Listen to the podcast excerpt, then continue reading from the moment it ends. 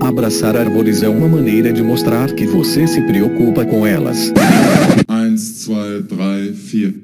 Howdy! Aqui é Fernando Lima e este é o Desabraçando Árvores. Um bate-papo sem firula sobre ecologia, conservação, a vida, o universo e tudo mais. Eu estou aqui direto de Atibaia, São Paulo, com o meu amigo Rogério Cunha de Paula, também de Atibaia. Salve pessoal! Espero que todos estejam bem, com saúde, que hoje é o que mais está pegando, o que mais interessa, com saúde, tranquilidade para tocar nessa caminhada aí que tá difícil, estrada tá dura, mas vamos lá, andar com fé, eu vou. A fé não costuma Não pode falhar, falhar né? nessas horas não, cara. Pessoal, nós estamos aqui hoje, né, um episódio talvez um pouco mais sóbrio, por isso talvez uma abertura não tão esfuziante como a gente costuma fazer, mas hoje nós estamos aqui para prestar uma homenagem a um grande amigo. Infelizmente, nosso querido amigo Peter Crouchel, ele faleceu no dia 25 de abril né, por complicações de um quadro grave de Covid. E esse é um dos aspectos nefastos né, dessa doença que é, algumas pessoas já viram né, acontecer de perto com seus amigos, com seus familiares. E nós passamos isso agora com o nosso querido amigo Peter, que é essa questão de nós não podemos né, ter um, um rito de passagem, um rito de despedida. E nós reunimos então aqui amigos queridos, amigos em comum, pesquisadores, admiradores, está- ex-estagiários, né, pessoas do convívio, pessoas que trabalharam com Peter e vamos aqui prestar a nossa homenagem a esse ícone, a essa pessoa incrível que foi o nosso querido amigo Peter Crouchel. Tá sendo duro, né? A gente tem uma semana que o Peter nos deixou e tá sendo muito duro para todos nós. É, a gente tem conversado bastante entre nós que tivemos uma convivência muito próxima do Peter e que é incrível, né, Fê, é assim que a gente pensa assim, quando a gente vai embora, a gente quer que nossos passos eles sejam marcados no caminho e que sirva para alguma coisa, né? Nossa vida ela sirva para alguma coisa. E acho que a gente olha para a trajetória do Peter, né? A gente, como a gente vai vendo essas tantas mensagens que o pessoal gravou nesse programa, como esse essas marcas no caminho que o Peter deixou. É um legado que ele não, não, não é uma coisa só do Brasil, né? Vocês vão ver. É, ele extrapola os limites do nosso país, extrapolam bastante área da biologia, né? Então, eu acho que é, é isso que a gente gostaria, né? Que as nossas trilhas, elas, o caminho que a gente seguiu, ele fosse trilhado por outras pessoas, né? É, eu acho que o Peter, ele foi muito cedo, né? A gente tem várias mensagens que falam isso. Peter foi muito cedo, foi embora aí com 69 anos. É, e a gente tem falado bastante que o Peter é, tinha sete vidas e tinha muita vida para viver ainda, muitas delas não, não tinha perdido. Então vamos, vamos ouvir né, o que esse pessoal todo que viveu próximo. É uma honra para mim estar aqui com você, Fê. É, agradeço muito dividir esse, esse espaço aqui para conduzir essa, esse programa que a gente construiu com, com tanto esmero, com tanto carinho, em homenagem, né, um tributo para o nosso querido Peter Crouch. É, e seguimos então, pessoal. Nós não vamos entrar assim em grandes detalhes, né, sobre a carreira, né, a trajetória. Eu acho que nós temos aí uma entrevista que nós gravamos com o Peter no episódio 53 do Desabraçando Árvores. Ele também participou né, no episódio que a gente gravou do Que Bicho é Esse sobre a onça pintada. Inclusive, o episódio saiu pouco antes dele, dele ir pro hospital, né? E a gente.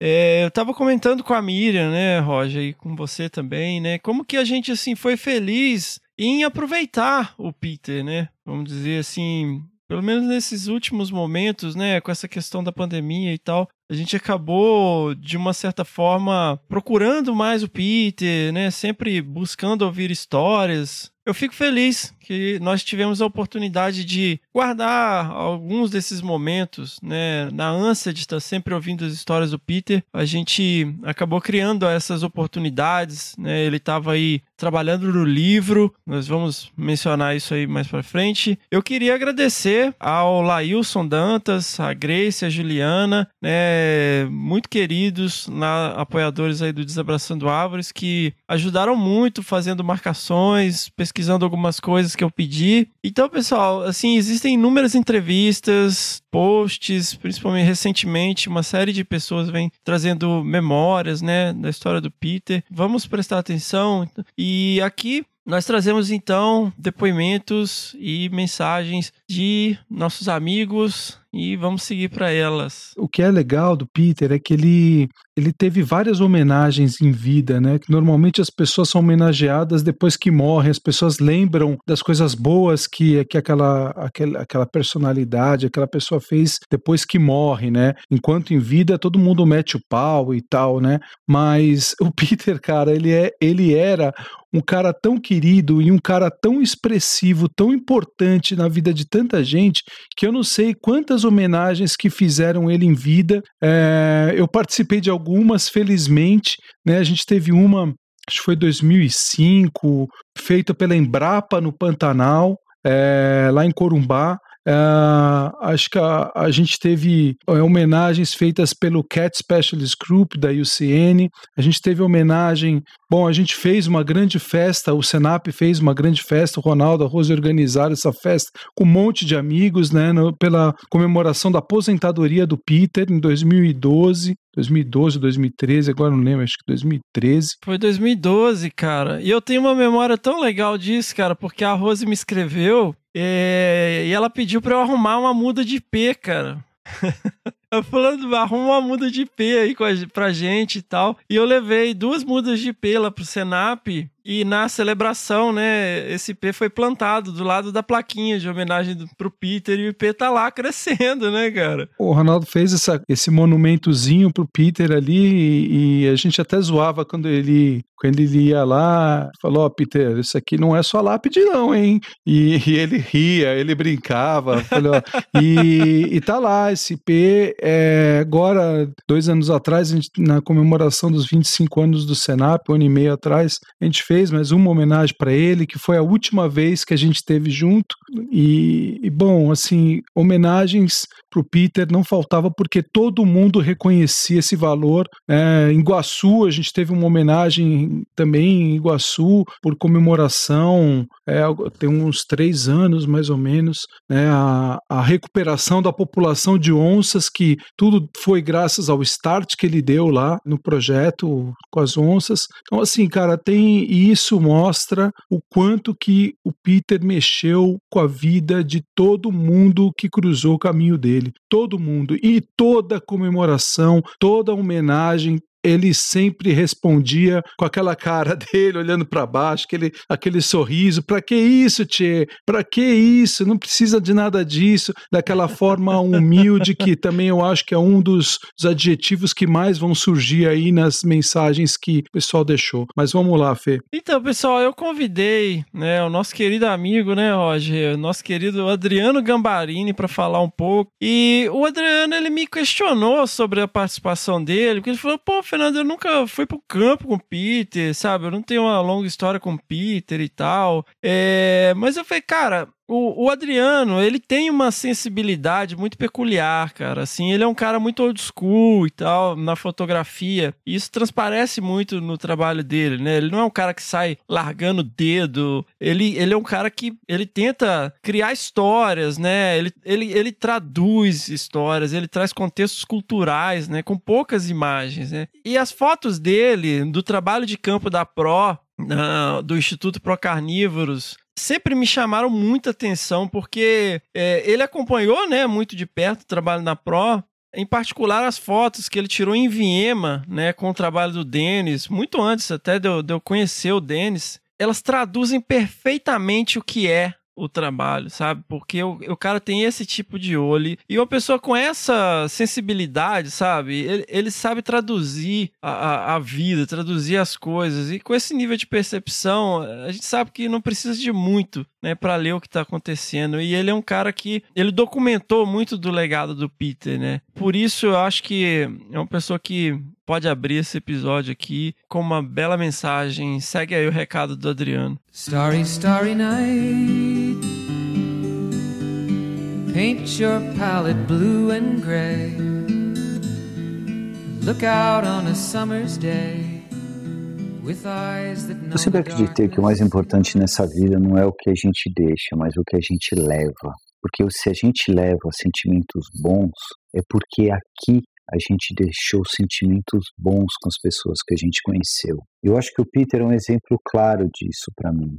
Eu não tive a oportunidade de ir a campo com ele, de aprender com ele sobre onça pintada, que é o bicho que eu tenho dedicado quase duas décadas da minha vida documentando e, e querendo de alguma forma proteger as onças com o meu trabalho fotográfico. Mas eu convivi com pessoas que viveram e, e, aprenderam diretamente com ele, que foram pupilos dele, que se engajaram nessa trajetória de conservação de biodiversidade. E cada vez mais o que eu tenho escutado a respeito dele, dessas pessoas, corrobora o que eu acredito para a vida, assim, que a gente tem que se dedicar, se a gente acredita em alguma coisa, a gente tem que se dedicar de corpo e alma a essa coisa. E eu acho que o Peter é um exemplo claro disso, né? E eu tive a oportunidade nos últimos dois meses, uns, alguns meses atrás, de receber uma ligação dele e ficar quase duas horas conversando com ele, porque ele estava no processo de, de finalizar o livro sobre a vida dele e ele queria muito que eu editasse esse livro. Eu me senti lisonjeado e hoje, puxando da memória as palavras e essa conversa, a sensação que eu tenho, essa sensação que, que todo mundo fala, né, desse amor incondicional pelas coisas, pela vida, por, pela dedicação que ele teve na, ao longo da trajetória dele, né, em tudo que ele fez, essa empolgação por tudo. Essa conversa que eu tive, esse diálogo que eu tive por telefone me mostra isso, porque ele, ele mostrava tanto, a voz dele era tão alegre, tão assim, a, as preocupações de se será que vou conseguir fazer ou não, não importava, porque a empolgação de querer fazer, que é nítida na voz dele, me mostra é, quem o caráter, a personalidade, essa alma benevolente que é do Peter. Eu acho que o meu convívio com os pesquisadores que foram pupilos dele, principalmente da Procarnívoros, com quem me interajo desde quando a Procarnívoros nasceu, eu acho que esse legado que ele deixa, é, essa dedicação e essa crença de que a gente pode construir um mundo melhor, a gente pode preservar e conservar essa biodiversidade que a gente tem nesse país. Esse legado mesmo que ele deixou com as pessoas que, que conviveram com ele, né, da Pro Carnívoros, de alguma forma me influenciou. E apesar de eu ter, né, na época eu era um simples estudante de geologia, nem pensava em fotografia, mas convivendo com, com esse pessoal da Pro, é, de alguma forma me influenciou e, e me fez ser o que eu sou e continuar nessa minha trajetória que é parecida no sentido de, de se dedicar e de acreditar e ter a certeza de que se você faz uma, algo bem feito, se você se entrega de corpo e alma naquele seu trabalho, na, nas suas crenças, você deixa um legado e de alguma forma você influencia pessoas e essas pessoas vão ter sentimentos bons e você vai levar esses sentimentos bons. Então é isso que eu posso tirar desse desse convívio à distância com Peter, mas tão próximo porque eu convivi com as pessoas que, que conviveram com ele. Então, se tudo nessa vida é energia, de alguma forma a energia dele está dentro de mim, é, no que eu aprendi com essas pessoas e na voz que na voz dele que fica ecoando dentro de mim quando eu lembro do telefonema. E se eu puder editar esse livro, eu vou editar com o maior das honras. Segue sua vida, Peter. Abraço. Starry, starry night. Paint your palette blue and gray. Look out on a summer's day. With eyes that know the E Roger, uma coisa que não, né, igual você falou logo na abertura, né, que as pessoas querem deixar uma marca e tal, e uma marca que o Peter sem dúvida deixou foi um grande legado, né, cara? Esse legado é, é o que eu falei um pouco, né? Todo mundo que passou, que cruzou a vida com o Peter ou foi inspirado pelo Peter a começar a trabalhar, o Peter ele ele marcou muito a vida. Eu estava refletindo aqui esses dias passados assim, acho que todo cada momento da minha vida assim tem um pouco da marca do Peter. É impressionante assim. Eu fui fazer um mestrado nos Estados Unidos porque o Peter fez a ponte com, com o Joe Fragoso, que foi meu orientador. Eu fui para Canastra a primeira vez, né, e, e, fiquei vidrado na Canastra e, e, a primeira vez que eu conversei com o Peter, ele ficou surpreso porque eu não fui conversar com ele sobre onça, mostrei que eu não queria trabalhar com onça. Acho que todo mundo que vai falar com ele é porque quer trabalhar com onça. E eu queria mexer com lobo e ele falou: "Bate, mas eu assim, a Canastra é um lugar lindo e eu conheço o, o chefe lá o, e a gente pode abrir, você vai lá fazer um, um, um, inventário de carnívoros, né? E começa a trabalhar, ver, levantar um pouco mais de informação de lobo. Eu falei isso, acho que no, no programa do Peter eu dei, eu falei isso, e, e ele falou: é verdade, né? Tchê, você não veio falar comigo de onça. E aí aquela coisa foi indo. Então, assim, pe, pegando cada pontinho, Fê, o trabalho de conflito, quando eu fui trabalhar no Senap em 2002, o trabalho de conflito teve toda uma base que o Peter fez com a Sandra e com a Renata Leite, a Sandra Cavalcante, Renata Leite, e aí eu fui ali e tinha, o Peter ele estava ainda naquela fase pós-acidente, e, e, eu fui atrás dele para conversar e construir a história dos conflitos, com o programa de conflitos lá. Depois a gente foi para África junto, e, e assim, tudo tem um dedo do Peter nessa história, em todo o fio condutor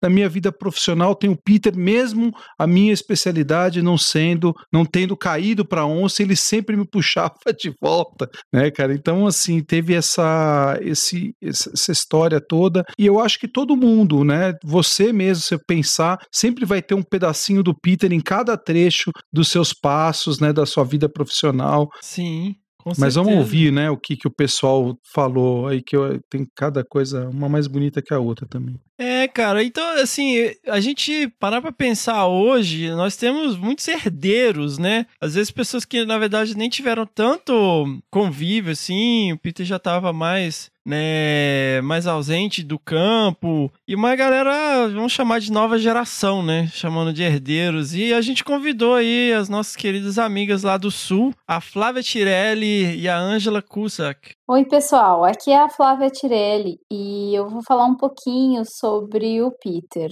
O Peter, ele foi uma pessoa muito especial para mim, porque ele uh, me apoiou desde sempre. Eu cheguei para conversar com o Peter é, num congresso de mastozoologia em, em Corumbá em 2012. Obviamente, eu conhecia ele há muitos anos, mas ele nunca tinha ouvido falar de mim. E eu cheguei com, perguntando para ele uh, se ele, por acaso, teria interesse em me ajudar né, de alguma forma com uh, o meu doutorado. Eu, na época, uh, ia tentar o doutorado com o Duda, com o Eduardo Eizeric, e conversei com ele, e nessas conversas nós acabamos descobrindo, a gente descobriu conexões. A irmã dele era morava em Alegrete, a sobrinha dele era minha amiga de infância. Nessas também começamos a conversar e achamos assim muitas conexões.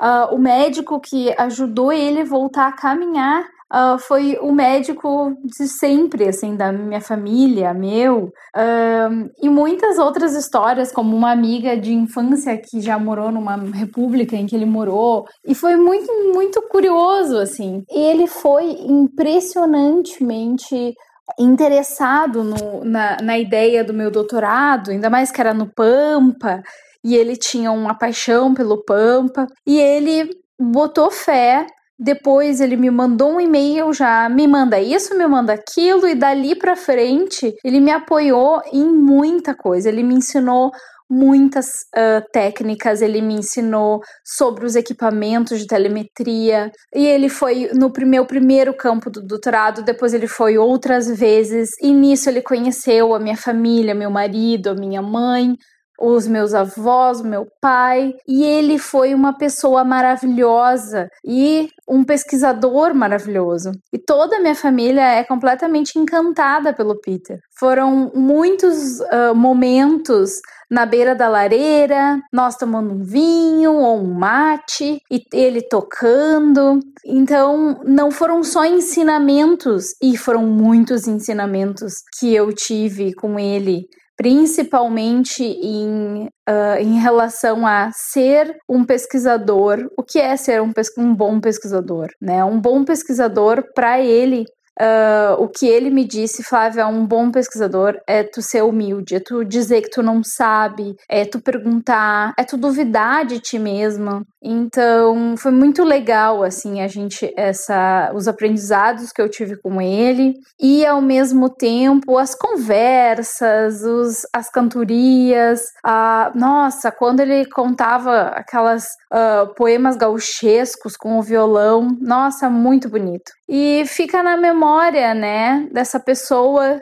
que vai ficar pra gente uh, todas as histórias, uh, todas as, todos os momentos com ele vão ficar guardados e vão ser passados sim adiante, porque o Peter fez história e o Peter será sempre lembrado como um excelente pesquisador e como uma pessoa doce e maravilhosa. Muito obrigada. Bom, o que falar do Peter, né? Peter era o meu herói, um herói que virou amigo. Eu conheci o Peter em 2003, já conhecia ele de nome, de referência, desde que eu entrei na faculdade de biologia em julho de 2000. É, eu já sabia que eu queria trabalhar com felinos de alguma forma, e o primeiro artigo que eu li, claro, foi do Peter Crouch. E naquele momento ele se tornou na minha referência máxima, como não poderia deixar de ser. E aí, em 2000 e, final de 2002, começo de 2003, eu, eu queria muito ler um determinado artigo dele que eu não tinha, não conseguia acesso. Vi o e-mail de contato dele em uma outra publicação e resolvi arriscar. Escrevi para ele e, assim, me surpreendi porque a resposta dele foi muito rápida e muito gentil. E aí a gente começou a conversar, né? Eu com frio na barriga, porque eu tava conversando com o Peter Crouch, né? E é, com frio na barriga comecei a trocar e-mails com ele, até que um dia eu falei para ele que eu adoraria ter sido estagiária dele. E ele me falou: "Ué, vem para minha casa, então vem, vem para cá". Ele estava trabalhando na Floresta Nacional de São Francisco de Paula, no Rio Grande do Sul, naquela época, e combinamos e eu fui, achando que ia chegar lá, ficar num alojamento em algum lugar e novamente eu fui surpreendida ficando na casa dele, hospedada na casa dele. Fiquei lá acho que um mês e pouco, mais ou menos. E ali foi que as coisas aconteceram, porque foi uma experiência muito forte, né? Ele era minha lenda, ele era meu herói, ele era minha referência máxima, ele era quem eu queria ser quando eu crescesse daqui cinco encarnações, porque em uma só não dava. E aí, de repente, esse cara era super simples e eu acordava, ele estava fazendo café da manhã na cozinha e com uma gentileza e a gente né, ia para campo juntos, ele me ensinava as coisas em campo, mas mais do que isso, acho que o, o tesouro tesouro que eu descobri nessa estadia na casa dele é, foram dois. Uh, o primeiro deles, acho que uh, foi num dia que eu estava olhando a estante dele de publicações e dei de cara com oito caderninhos enfileirados, um do lado do outro, num cantinho de uma prateleira de capa marrom de couro. Peguei para ler, eram os, os, diários de campo dele da época do Pantanal, quando ele trabalhou com o Schaller e com o Howard. E eu pedi para ele, ele me autorizou e eu li todos aqueles diários de campo. E foi ali que as coisas mudaram, porque foi ali que eu entendi um pouco mais sobre o comportamento da onça pintada de uma perspectiva que nenhum outro lugar eu tinha entendido. O que eles fizeram no Pantanal naquela época, não sei se mais alguém vai fazer um dia, pelo próprio pioneirismo, pela dinâmica das coisas e por serem quem são ou quem foram. É, eles desbravaram o mundo e desbravaram o mundo da onça pintada, fizeram coisas que ninguém mais teria coragem de fazer, literalmente, e com isso contaram pra gente, traduziram o comportamento deste bicho. É, quando eu li aqueles diários de campo em que cada dia o Peter chegava e anotava tudo que tinha vivido, eu me transportei para o Pantanal da, na década de 80, vivi um pouco daquilo junto com eles e o meu universo se transformou. E ali eu deixei de ter ambições acadêmicas, com todo respeito a elas, é óbvio, para ter uma ambição de proteger a casa da onça, de tentar fazer alguma coisa num outro âmbito. Foi o Peter que me despertou isso, simplesmente porque eu pensei, mais gente tem que tem que ter o direito de ver e viver o que ele viu e viveu de alguma forma. E segun, o segundo tesouro foi aquilo que não se mede, o tamanho da amizade desse homem simples, generoso, tocador de violão, que morria de enxaqueca, tinha crises homéricas de enxaqueca e nesses dias ficava quieto, mas mesmo assim sempre com um sorriso no rosto. E eu sempre vou lembrar disso, da gargalhada do Peter. Para mim o que fica é isso, a gargalhada do Peter e tudo que ele ensinou pra gente, o mundo que ele desbravou e que ele desbravou sorrindo. Starry, starry night. E também lá no projeto Iguaçu, que é um projeto memorável, né? Foi onde o Peter desenvolveu o doutorado dele. Em 2009, eu tive a oportunidade de colaborar com esse projeto, né? Eu já falei aqui, inclusive no episódio do Peter, é, eu fui para lá ajudar um pouco com o delineamento amostral, que estavam reiniciando as amostragens aí com a, a nossa querida amiga Marina Xavier. E nós convidamos então a Marina para falar um pouquinho aí contar uns causos do Peter. Eu tive o privilégio de conhecer o Peter eh, na reativação do projeto Carnívoros do Iguaçu, no Parque Nacional do Iguaçu. Eu me lembro que quando eu cheguei no parque para trabalhar em 2004, a coisa que eu mais gostava era de, de escutar as histórias de quem tinha eh, convivido com o Peter e todas aquelas histórias de onça e, e enfim, eu já tinha um, um imaginário do, do, Peter assim eh, gigantesco, assim, né, uma admiração enorme. E quando eu tive a oportunidade de participar desse, do projeto Carnívoros do Iguaçu, eu fiquei assim é, ainda mais é, ansiosa por um encontro, né? Enfim, e razão que graças a Deus pela profissão ali, né, pela atividade, eu tive essa oportunidade algumas vezes, né? E aí eu pude colecionar meia dúzia de meus próprios causos, talvez, de Peter Caucho. E vou lembrar aqui de dois que eu considero marcantes. Um deles é na, o Peter chegou, voltou né, para o Parque Nacional do Iguaçu um tempo, é, em 2011, para para morar, para dar uma força no projeto e também para centralizar e se concentrar em várias outras demandas que ele coordenava no Brasil afora. Mas é, eu me lembro que, que ele, ele veio do Mato Grosso para o Iguaçu, numa dessas vindas ele estava trazendo um barco que ele tinha negociado para deixar lá no, no Rio Grande do Sul, mas ele ia parar no Parque Nacional do Iguaçu ali um tempo e ele estava trazendo uma cama em cima desse barco e ele parou em Mundo Novo, dormiu, né? E quando ele chegou no Iguaçu, ele de, tempos depois ali que ele já estava no parque, ele né, foi então definitivamente se acomodar ou baixar a bagagem, ele bate, mas roubaram minha cama, né? Tinha deixado a cama amarrada em cima do barco e acho que em Mundo Novo alguém levou a cama dele. Né? Eu sei que a gente deu muita risada nessa ocasião, porque imagina, né? Ele não ele não tinha se ligado que ele não estava com uma cama dentro da, da carga dele ali mais. Tempos depois, né? E olha, isso rendeu muita risada, com certeza, ali pra gente. E eu não sei se outros colegas vão comentar, mas o, o Peter tinha certa atração por algumas sucatas, assim. É, esse próprio esse barco que ele trouxe para ele, parece que foi uma negociação assim que não não né, parecia um, um, barco que ia dar mais trabalho do que lazer eu não entendo, né, de, de barcos, mas enfim. E, mas numa dessas, dessas atrações dele, ele reviveu, ele reviu, aliás, a caminhonete, uma caminhonete que estava encostada, uma Toyota Bandeirante Cinza, da época do projeto dele, que ele havia ganhado da Funatura, enfim. E ele ficou, não, vamos reativar esse, vamos, vamos pôr esse carro para rodar, eu quero esse carro de novo. E eu lembro que o carro foi para o concerto e,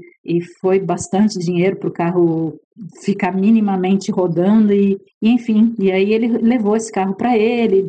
E aí, na, numa das vindas dele para Iguaçu, ele sempre me ligava, falava que ia chegar tal dia, ou Mas ele sempre tinha um intervalo de confiança aí de mais ou menos cinco dias, para lá ou para cá, porque alguma aventura acontecia no meio do, do caminho dele e ele não chegava no, no, no dia ou na hora marcada.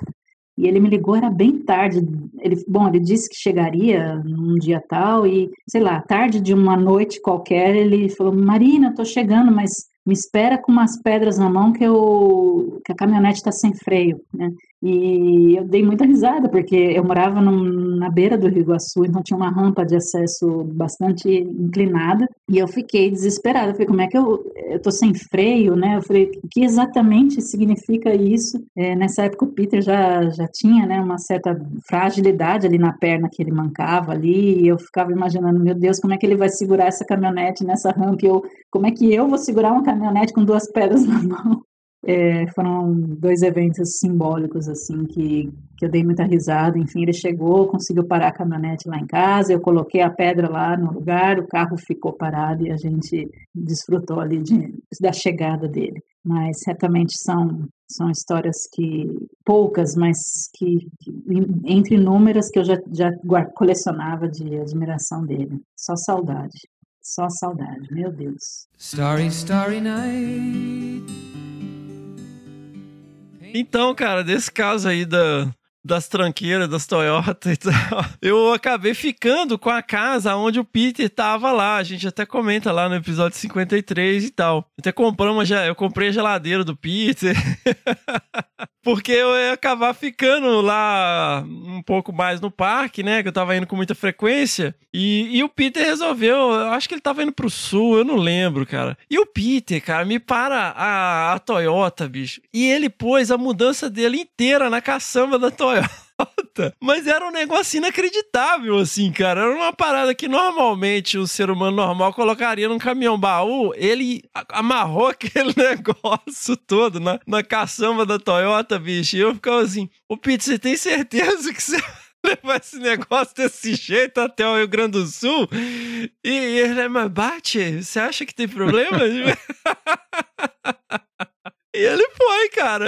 Vai embora, né? Não tem, não tem tempo ruim, né, bicho? E essa coisa de mudança, o Peter era meio, era meio caracol, né? Ele passava uma temporada num canto e ia para outro. Né? Eu não sei se ele, se dessa mudança de Iguaçu, ele não foi pro Pantanal. Não foi pro Pantanal, ele foi pro Sul antes. Porque ele Não, acho é, que aí pro sul, depois cara, ele é. foi para Corumbá e ficou mais um tempo em Corumbá. E cada lugar ele carregava a casa nas costas, né, cara? Era meio cigano, né? Teve uma fase que ele ficou meio cigano, né? Aham. E é interessante, né, falando dessa saída, desse período que o Peter ficou no em Iguaçu nessa época, foi justamente acompanhando os trabalhos da Marina, né, no Carnívoros do Iguaçu, e depois ele, ele voltou para o Pantanal um tempo, e, a, e, e esse período, assim, durante todo esse tempo, o Peter ele foi retornando a Iguaçu e dando continuidade ao que ele começou com as novas gerações, né? Com a, a Marina já com uma, uma geração mais nova, ele começou tudo, treinou, capacitou, né? Construiu uma base de, com várias pessoas, com vários pesquisadores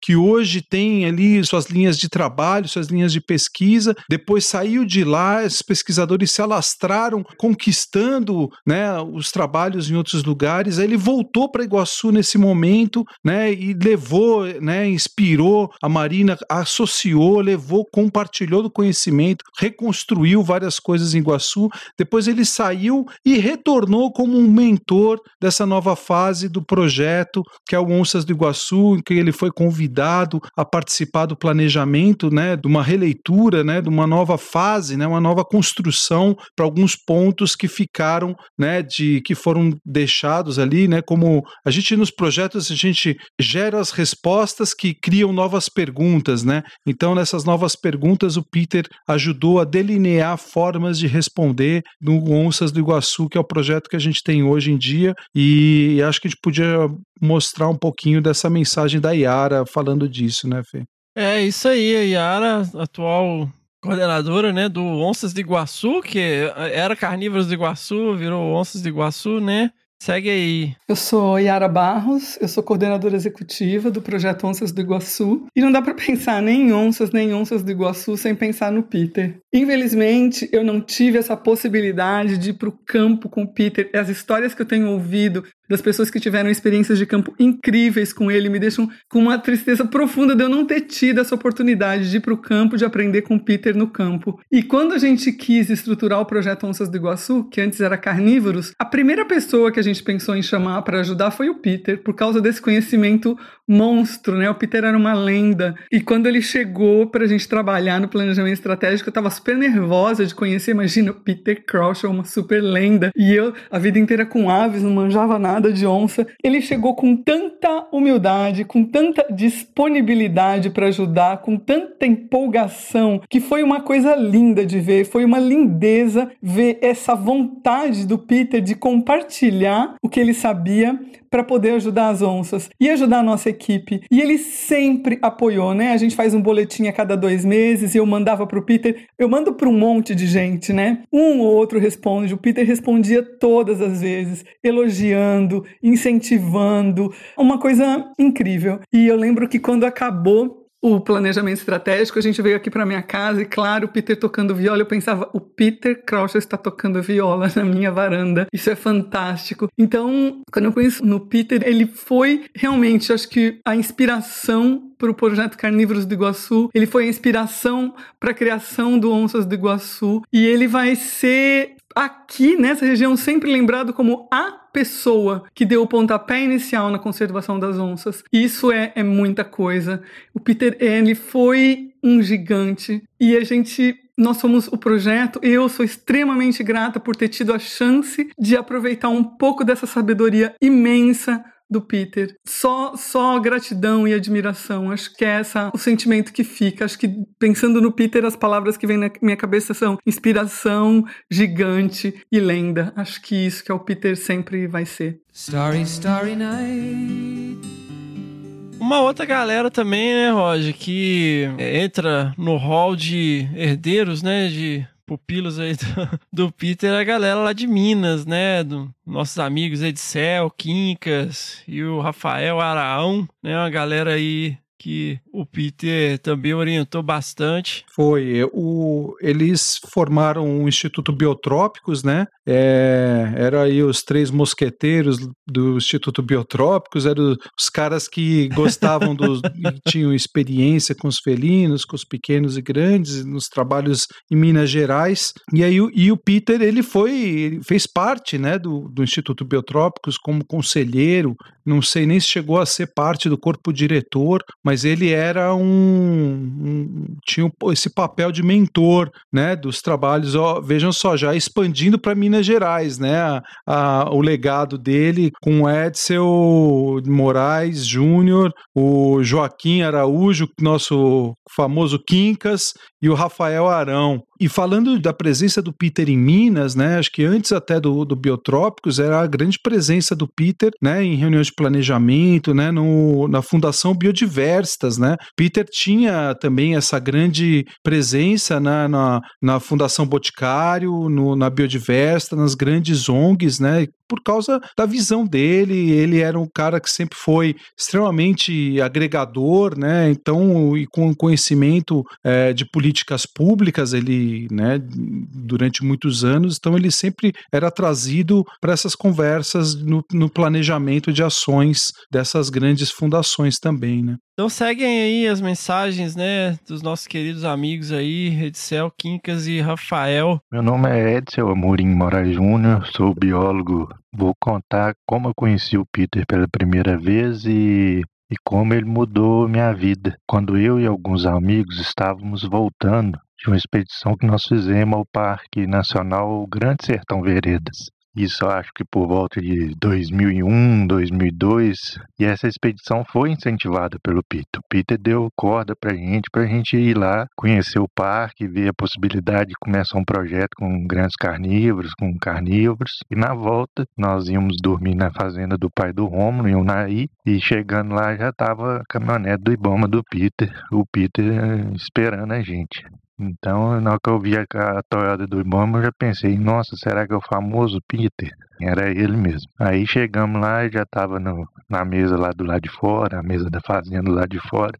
Começou a nos perguntar como é que foi a expedição, como é que foi o, como é que era o parque, possibilidade de começar o projeto, a gente tá animado a começar o projeto. É, aí a gente sentou lá e ficamos reunidos, o Peter contando caso e, e perguntando se como é que poderia fazer captura lá no parque, porque a ideia de início era usar o método tradicional, o método de cachorro, né? Mas o Peter tinha voltado de alguma reunião, algum workshop, eu acho, que ele tinha conhecido, encontrado com o Dale Miguel, que trabalhava com tigres na Rússia, e eles estavam utilizando a armadilha de laço.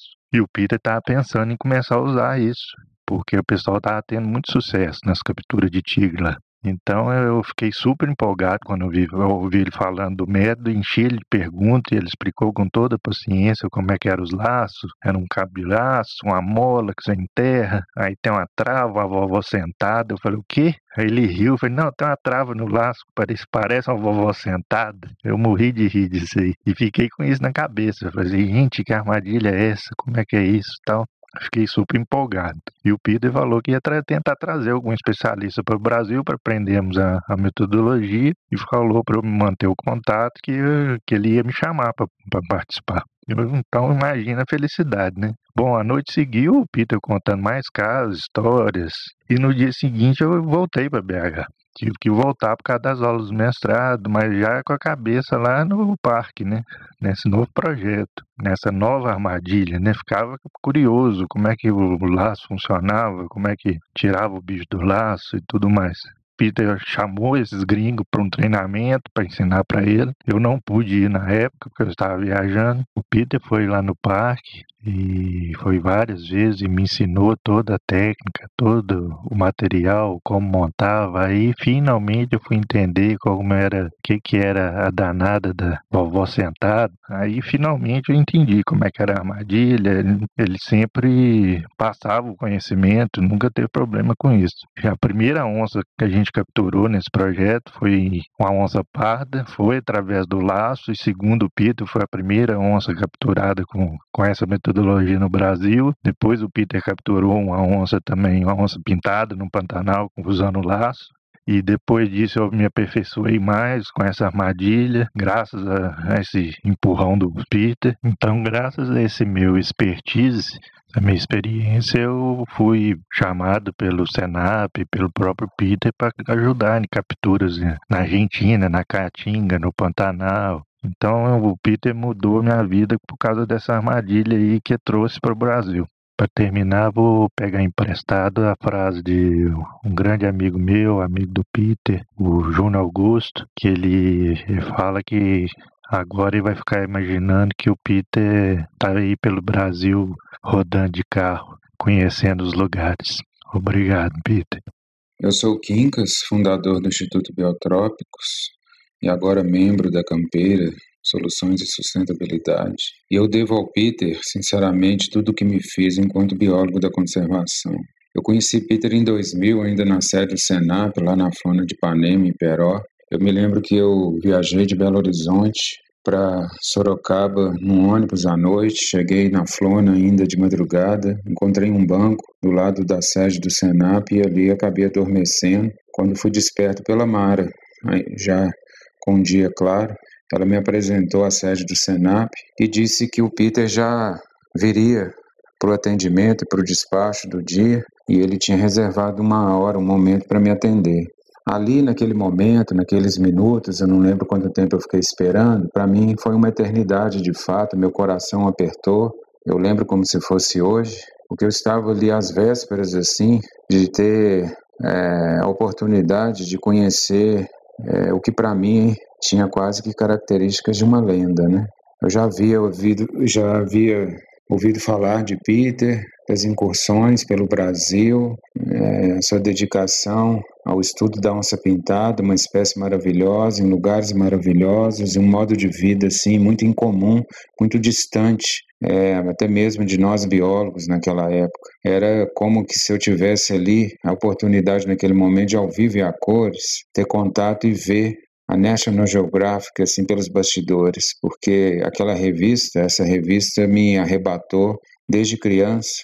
Parecia ali que tudo era tão distante, tudo tão inacessível, e eu estava ali às vésperas, minutos de conhecer alguém que vivia essa realidade na prática. Então, assim, meu coração bateu forte naquele momento. Quando o Peter chegou, ele me acolheu no seu escritório, repleto de crânios de grandes felinos de vários lugares do mundo, de leões, de tigres, de leopardos.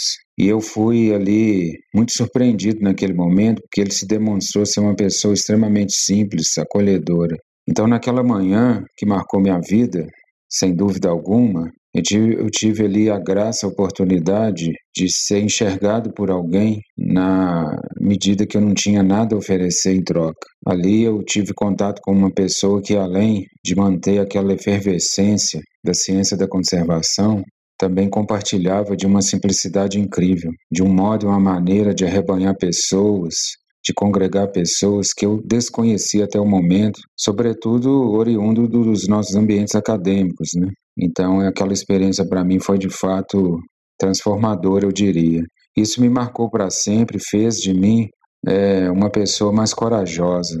Isso me influenciou, me instigou a chamar o Rafael, o Edson, para criarmos uma instituição, para nos institucionalizarmos. Foi quando a gente fundou o Instituto Biotrópicos, tantos anos depois da criação da Fundação Biodiversitas em Belo Horizonte, quando eu ainda era muito jovem e vi aquele movimento efervescente também, tocado pelos professores ali da ecologia, Gustavo e outros. Tanto tempo depois, então, eu via que Peter meio que cumpriu esse mesmo papel ali conosco. Isso forjou nossa vida para sempre, né?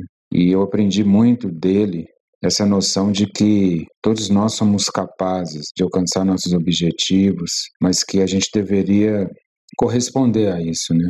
É, com dedicação, sobretudo.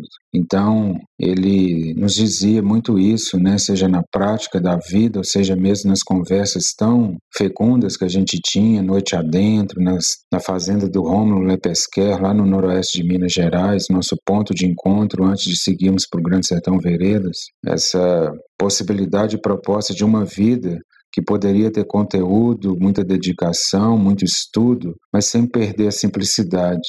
Ele sempre dizia para a gente: é preciso, antes de tudo, a gente viver bem, a gente tratar todo mundo bem, a gente ser uma pessoa simples. Eu acho que isso, sobretudo para o Brasil, para as condições do Brasil, são elementos assim fundamentais para a formação de pesquisadores, sejam eles quaisquer, mas sobretudo, quem sabe, na área da conservação. Eu acho que esses atributos todos fazem parte da formação de um bom pesquisador, de um bom conservacionista. Então eu sei que isso me marcou para sempre, isso fez de mim uma pessoa melhor, um melhor cidadão, é, um melhor brasileiro. Eu sei que isso me acompanhará para sempre. Então, Peter querido, eu quero te agradecer por tudo isso. Sou eternamente grato e eu vou te levar para sempre.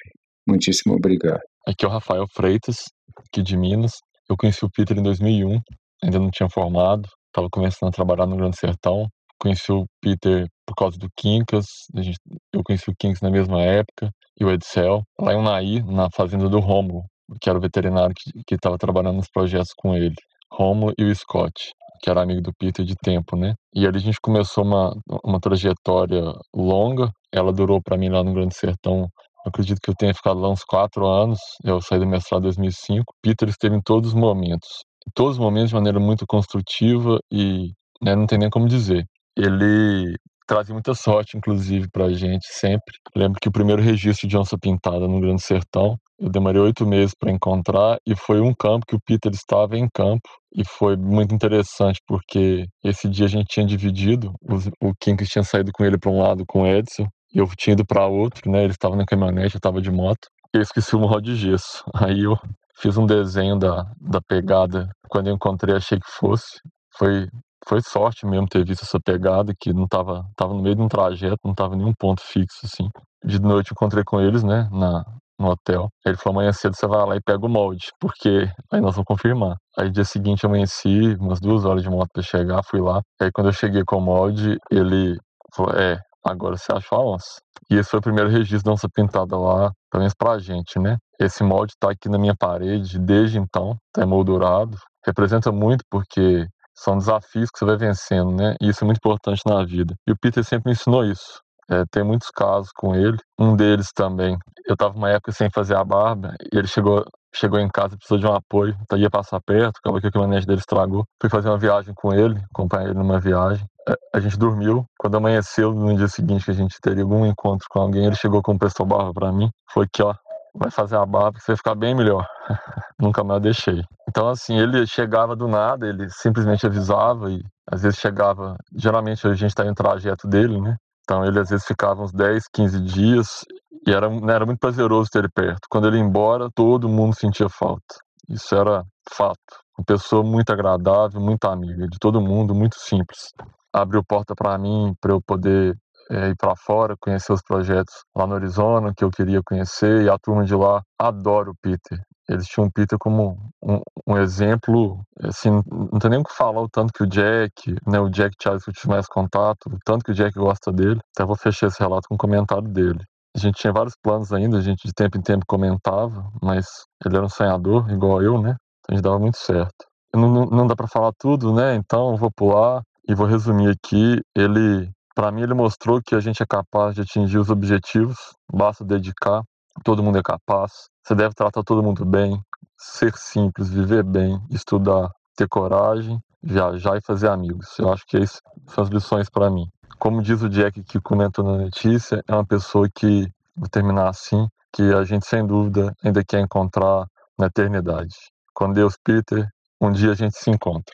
Starry, starry night.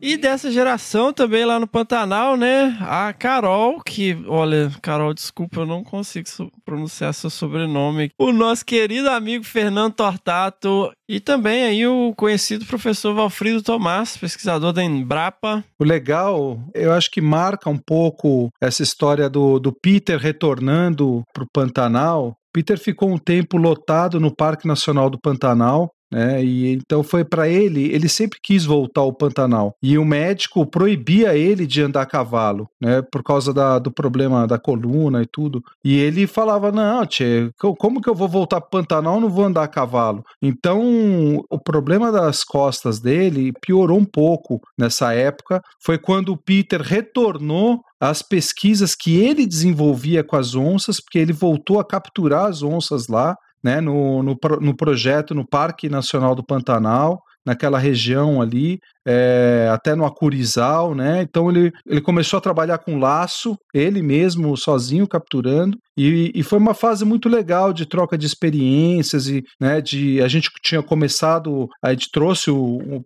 cara que usava laço, ensinou a gente a usar, e, e o Peter voltou a se aproximar desse, do grupo antigo que ele tinha né, o conhecimento Howard, né, na, pela Pantera, Howard Quigley e toda essa turma ali do Pantanal, onde ele começou toda a história com as onças dele. Foi uma fase muito legal, a gente conversava com o Peter nessa fase, você via que voltou aquele, aquele brilho nos olhos do trabalho que ele tinha, cara, era, era muito legal.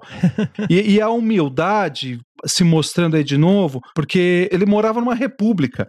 Então, o Peter Crouch, né, o grande pesquisador Peter Crouch, morando numa república com a nova geração de pesquisadores ali nessa região, na cidade de Corumbá, nessa região do Pantanal, né? Muito legal. Sou Carol, Caroline Leuchtenberger. Eu conheci o Peter em 2007 no Pantanal e desde então tive a honra de colecionar ótimos momentos com ele.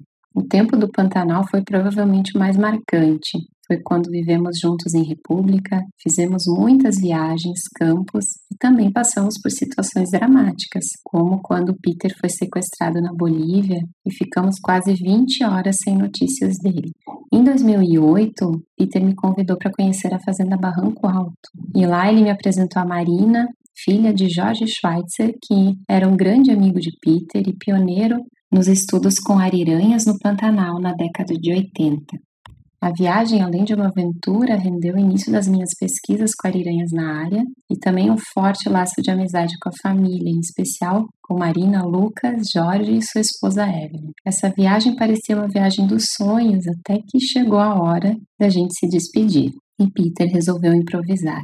Quem sabe a gente volta por um caminho diferente.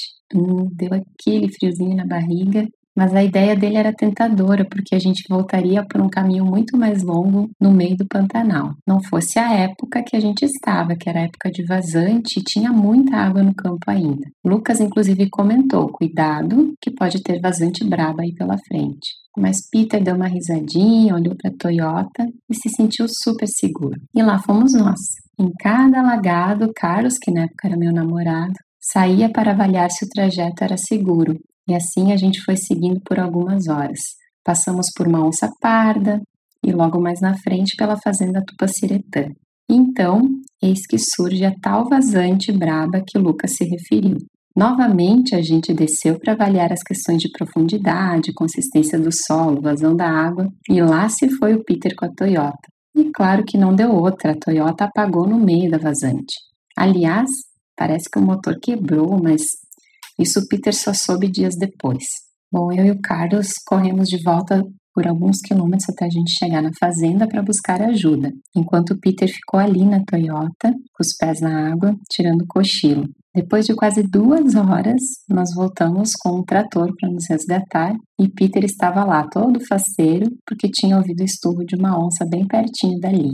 Bom, depois a gente acabou chegando na fazenda Barranco Alto só na madrugada mas com um monte de história para contar. E eu fui perceber que o Peter adora imprevistos e de preferência com pouco ou nenhum conforto.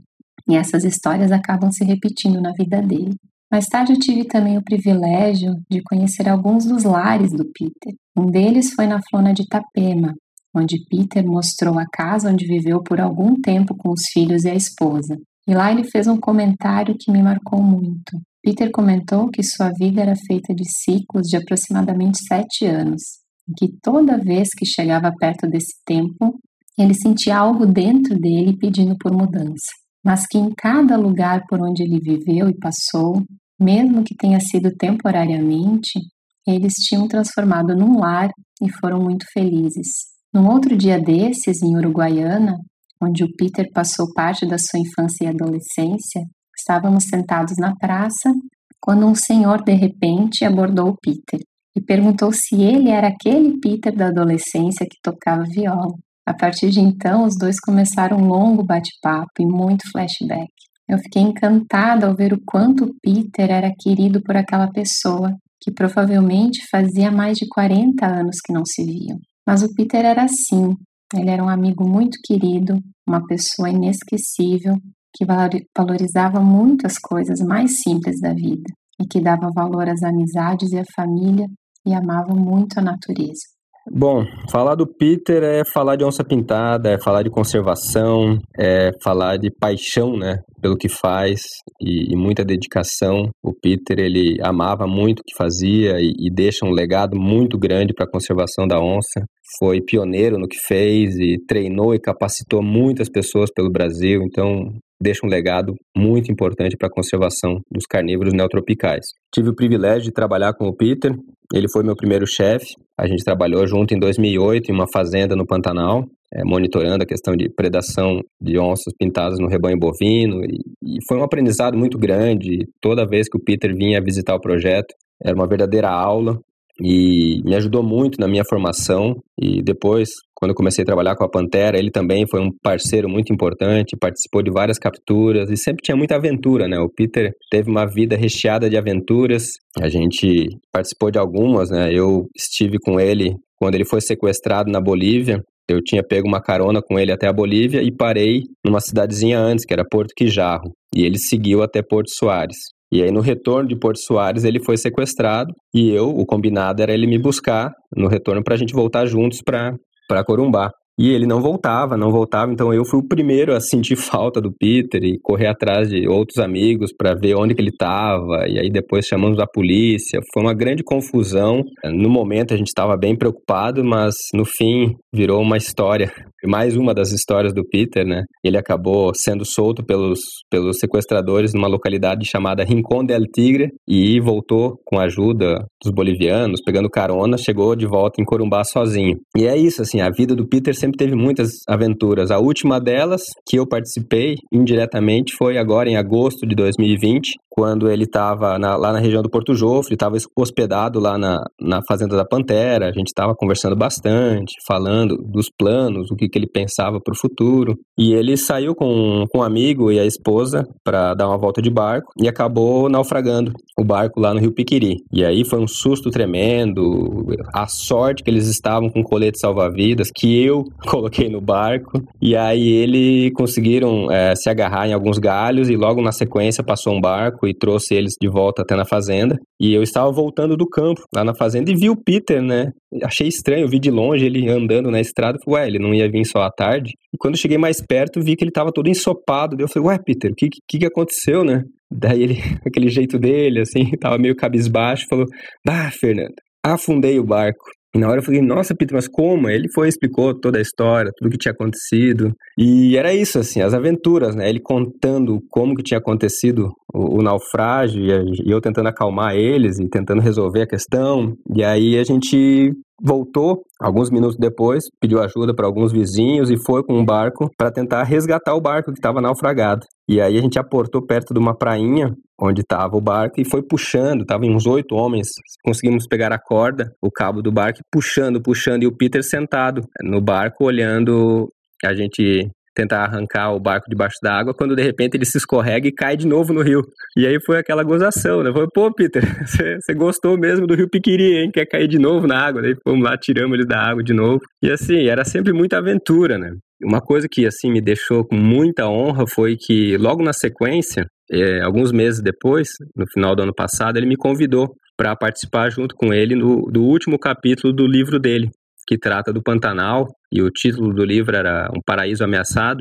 Ele convidou eu e o Valfrido e a gente ficou conversando muito e trocando muita ideia, revisando o livro até fevereiro desse ano. E foi uma alegria muito grande ver que o livro terminou, que era um grande sonho do Peter ter terminado esse livro e agora, felizmente, terminamos o livro, mas infelizmente o Peter faleceu antes dele ser lançado, mas vai fazer todo o esforço para publicar esse livro e, e deixar que essas histórias sejam perpetuadas, né? Que todos tenham é, meios de conhecer um pouco do Peter e, e o quão importante foi ele para a conservação da onça pintada no Brasil. Eu conheci o Peter em 1985. Nessa época eu morava é, na base de pesquisa que, no, que o antigo IBAMA tinha na, na Transpantaneira, no Pantanal Norte. Eu era bastante novo nessa época, mas o Peter já era uma, uma referência minha, uma pessoa que, que eu já conhecia de nome. E eu me lembro que nessa ocasião a gente estava reunido na, na base do, do IBAMA e ele ele tentava me questionar sobre o que eu tinha visto mesmo numa das pontes da Transpantaneira era uma ariranha de verdade. Eu me lembro que a minha sensação era muito muito constrangedora, assim, porque eu era muito ingênuo, aquela coisa de gente nova. Mas com o tempo a gente foi ficando bastante amigo e, e, e Peter fez parte, assim, do, faz parte ainda, né, de uma, um grupo bastante pequeno de, de pessoas que foram uma inspiração é, para mim ao longo da minha construção da minha carreira. Para mim foi um orgulho também bastante grande quando o Peter é, me convidou para escrever, ajudar a escrever o último capítulo do livro que ele vinha terminando sobre a vida dele, sobre a experiência toda dele de vida com as onças, né, e pesquisa no Pantanal e em outros locais. E esse capítulo foi feito por três pessoas, né, o Peter, eu e o Fernando Tortato, e, eu considero assim uma, uma, uma, construção feita por três gerações, né? O Peter seria a primeira geração, eu a segunda e o Fernando como foi meu estagiário, né?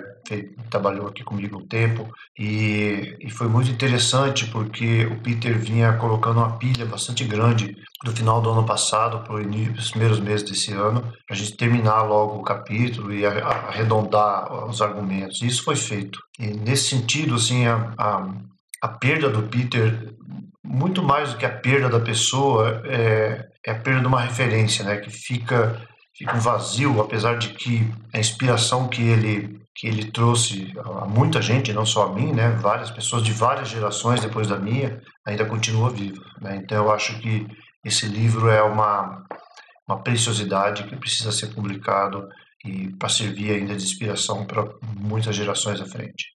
Starry, starry night.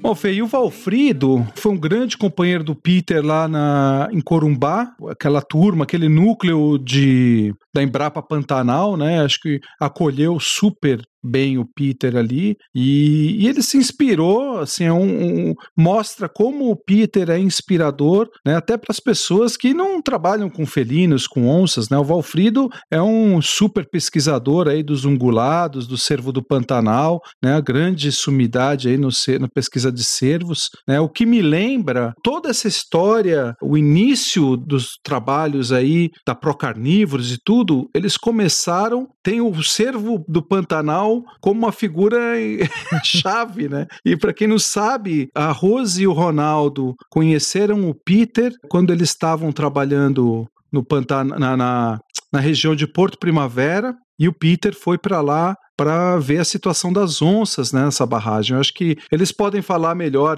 contar melhor essa história, né? Do começo desse encontro que gerou tantos frutos aí no, no mundo que a gente vive hoje, né? Bom, meu nome é Rose Gasparini Morato, eu sou analista ambiental do Senap e ICMBio. Bom, é difícil falar sobre o Peter, né? É muito, muito difícil pensar que ele não vai mais passar aqui em casa no caminho de mais mais uma de suas viagens malucas, né? Quando ele passava por aqui, sempre foi um motivo para a gente reunir os amigos, conversar, comer, rir e principalmente ouvir ele tocar e se divertir muito com isso, né? Eu e o Ronaldo, nós conhecemos o Peter em 1992 em Porto Primavera. Nós éramos funcionários da CESP, a companhia energética que estava construindo a hidrelétrica, e o Peter foi contratado como consultor é, para o estudo de impacto ambiental do reservatório. E nós ficamos encantados com as onças e com o trabalho dele.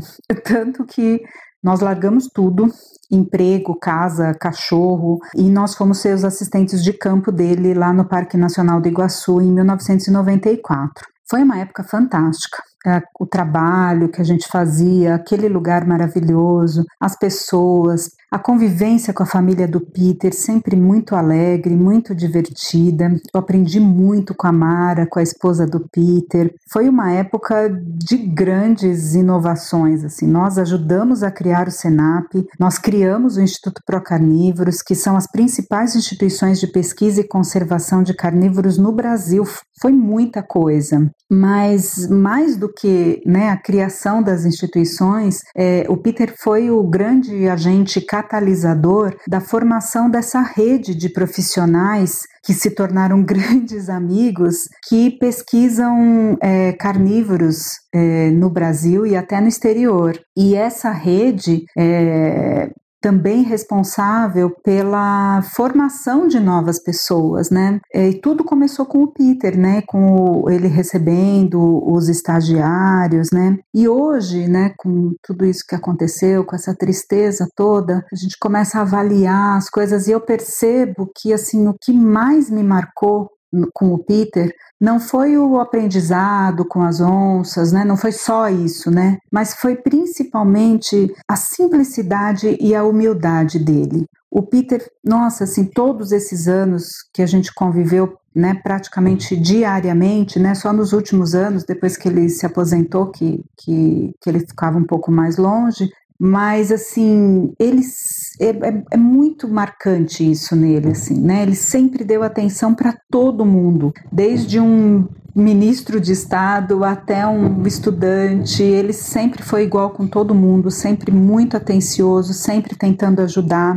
E nesses anos todos eu nunca vi o Peter ser arrogante com ninguém. Ele sempre evitou entrar em brigas e discussões, até muitas vezes eu ficava muito brava com ele, brigamos muito por causa de eu brigava, né? Por causa disso, porque eu achava que ele tinha que ter uma postura mais firme, né, mais incisiva e ele e ele não, ele sempre naquele jeitinho dele, sempre doce, evitando os confrontos, né, e conseguindo as coisas pelo carisma dele, pelo carisma dele das onças, né, da causa que ele estava uh, eh, lutando né? E a gente, como eu falei, a gente brigou muito por causa disso, mas hoje eu vejo que isso era a grande qualidade dele.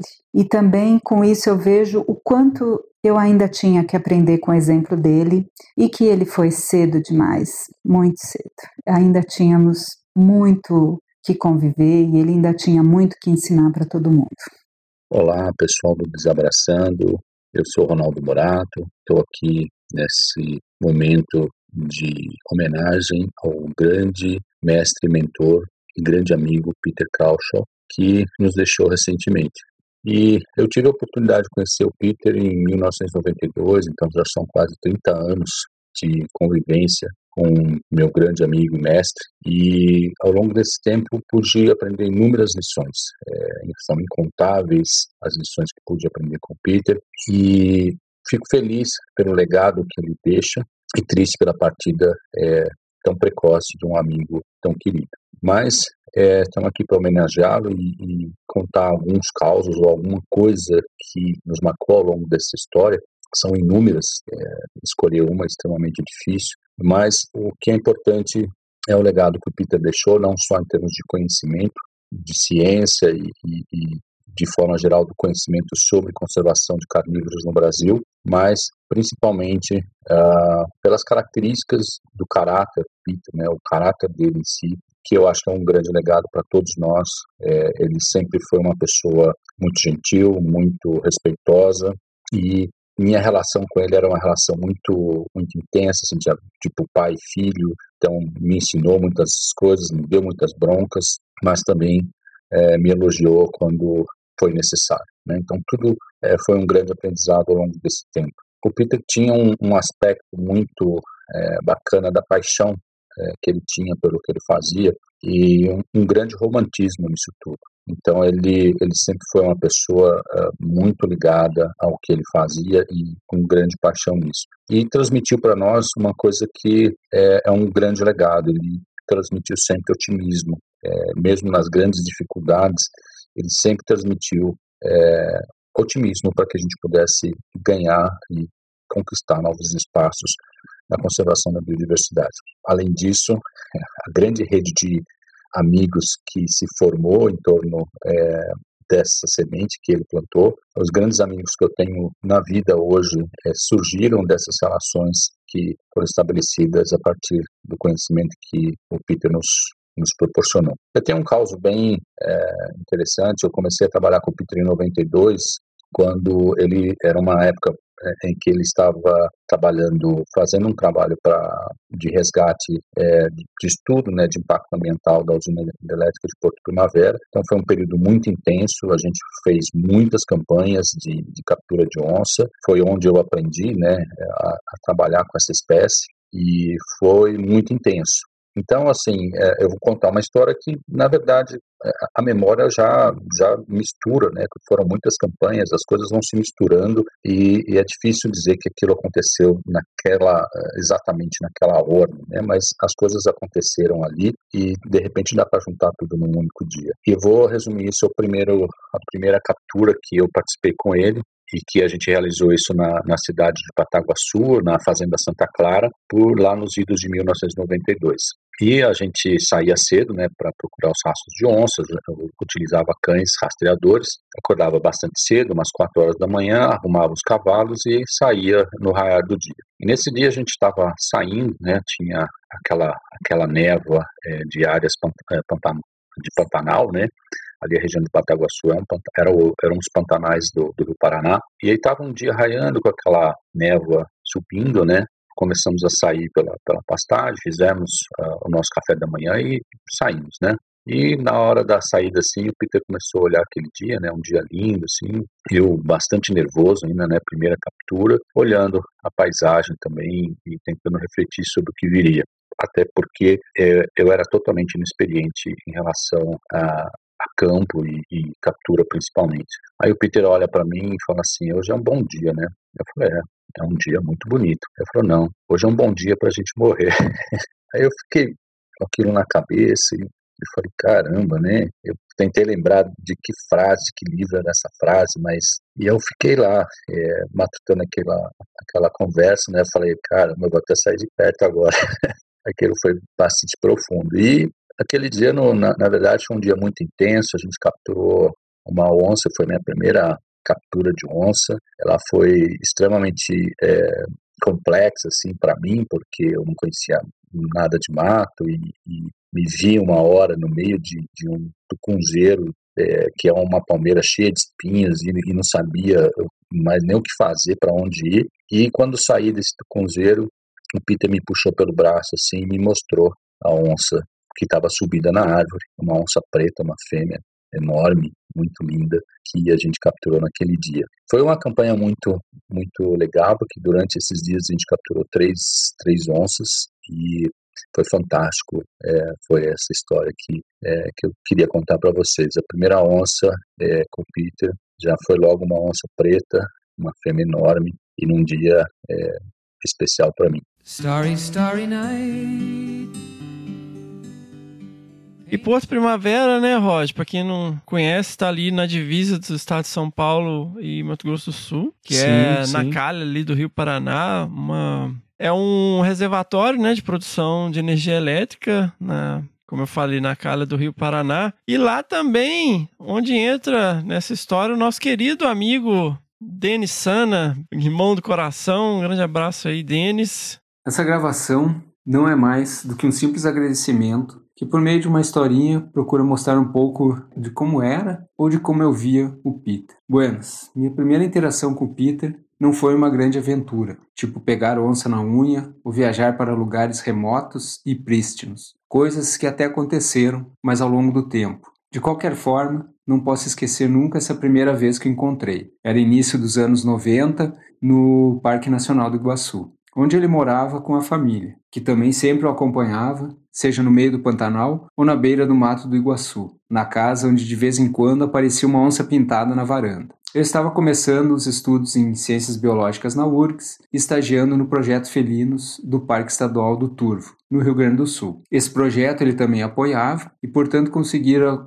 acompanhar alguns dias o trabalho com as onças e outros carnívoros no Parque do Iguaçu. Chegando lá, a simplicidade a acolhida, tanto do Peter quanto de toda a família dele, me marcaram, antes mesmo de qualquer ensinamento ou exemplo profissional dele. Na época, o Peter já era, há muito, um expoente na conservação da fauna no Brasil. Era Páscoa e lembro que no domingo ganhei também um ninho, junto com os filhos na comemoração da família. E a partir dali começou a amizade, minha grande admiração e gratidão a toda a família. Tanto que tiveram que me aguentar as inúmeras vezes que voltei ao Parque do Iguaçu e posteriormente na Floresta Nacional de Ipanema, quando Peter já era chefe do Senado. Buenas, em uma das idas a Iguaçu, eu presenciei a captura de uma onça pintada, em uma armadilha tipo jaula. Foi a primeira vez que vi uma onça selvagem, e a primeira onça a gente realmente nunca esquece. Era o único pesquisador que capturava onça no Brasil para trabalhos com radiotelemetria,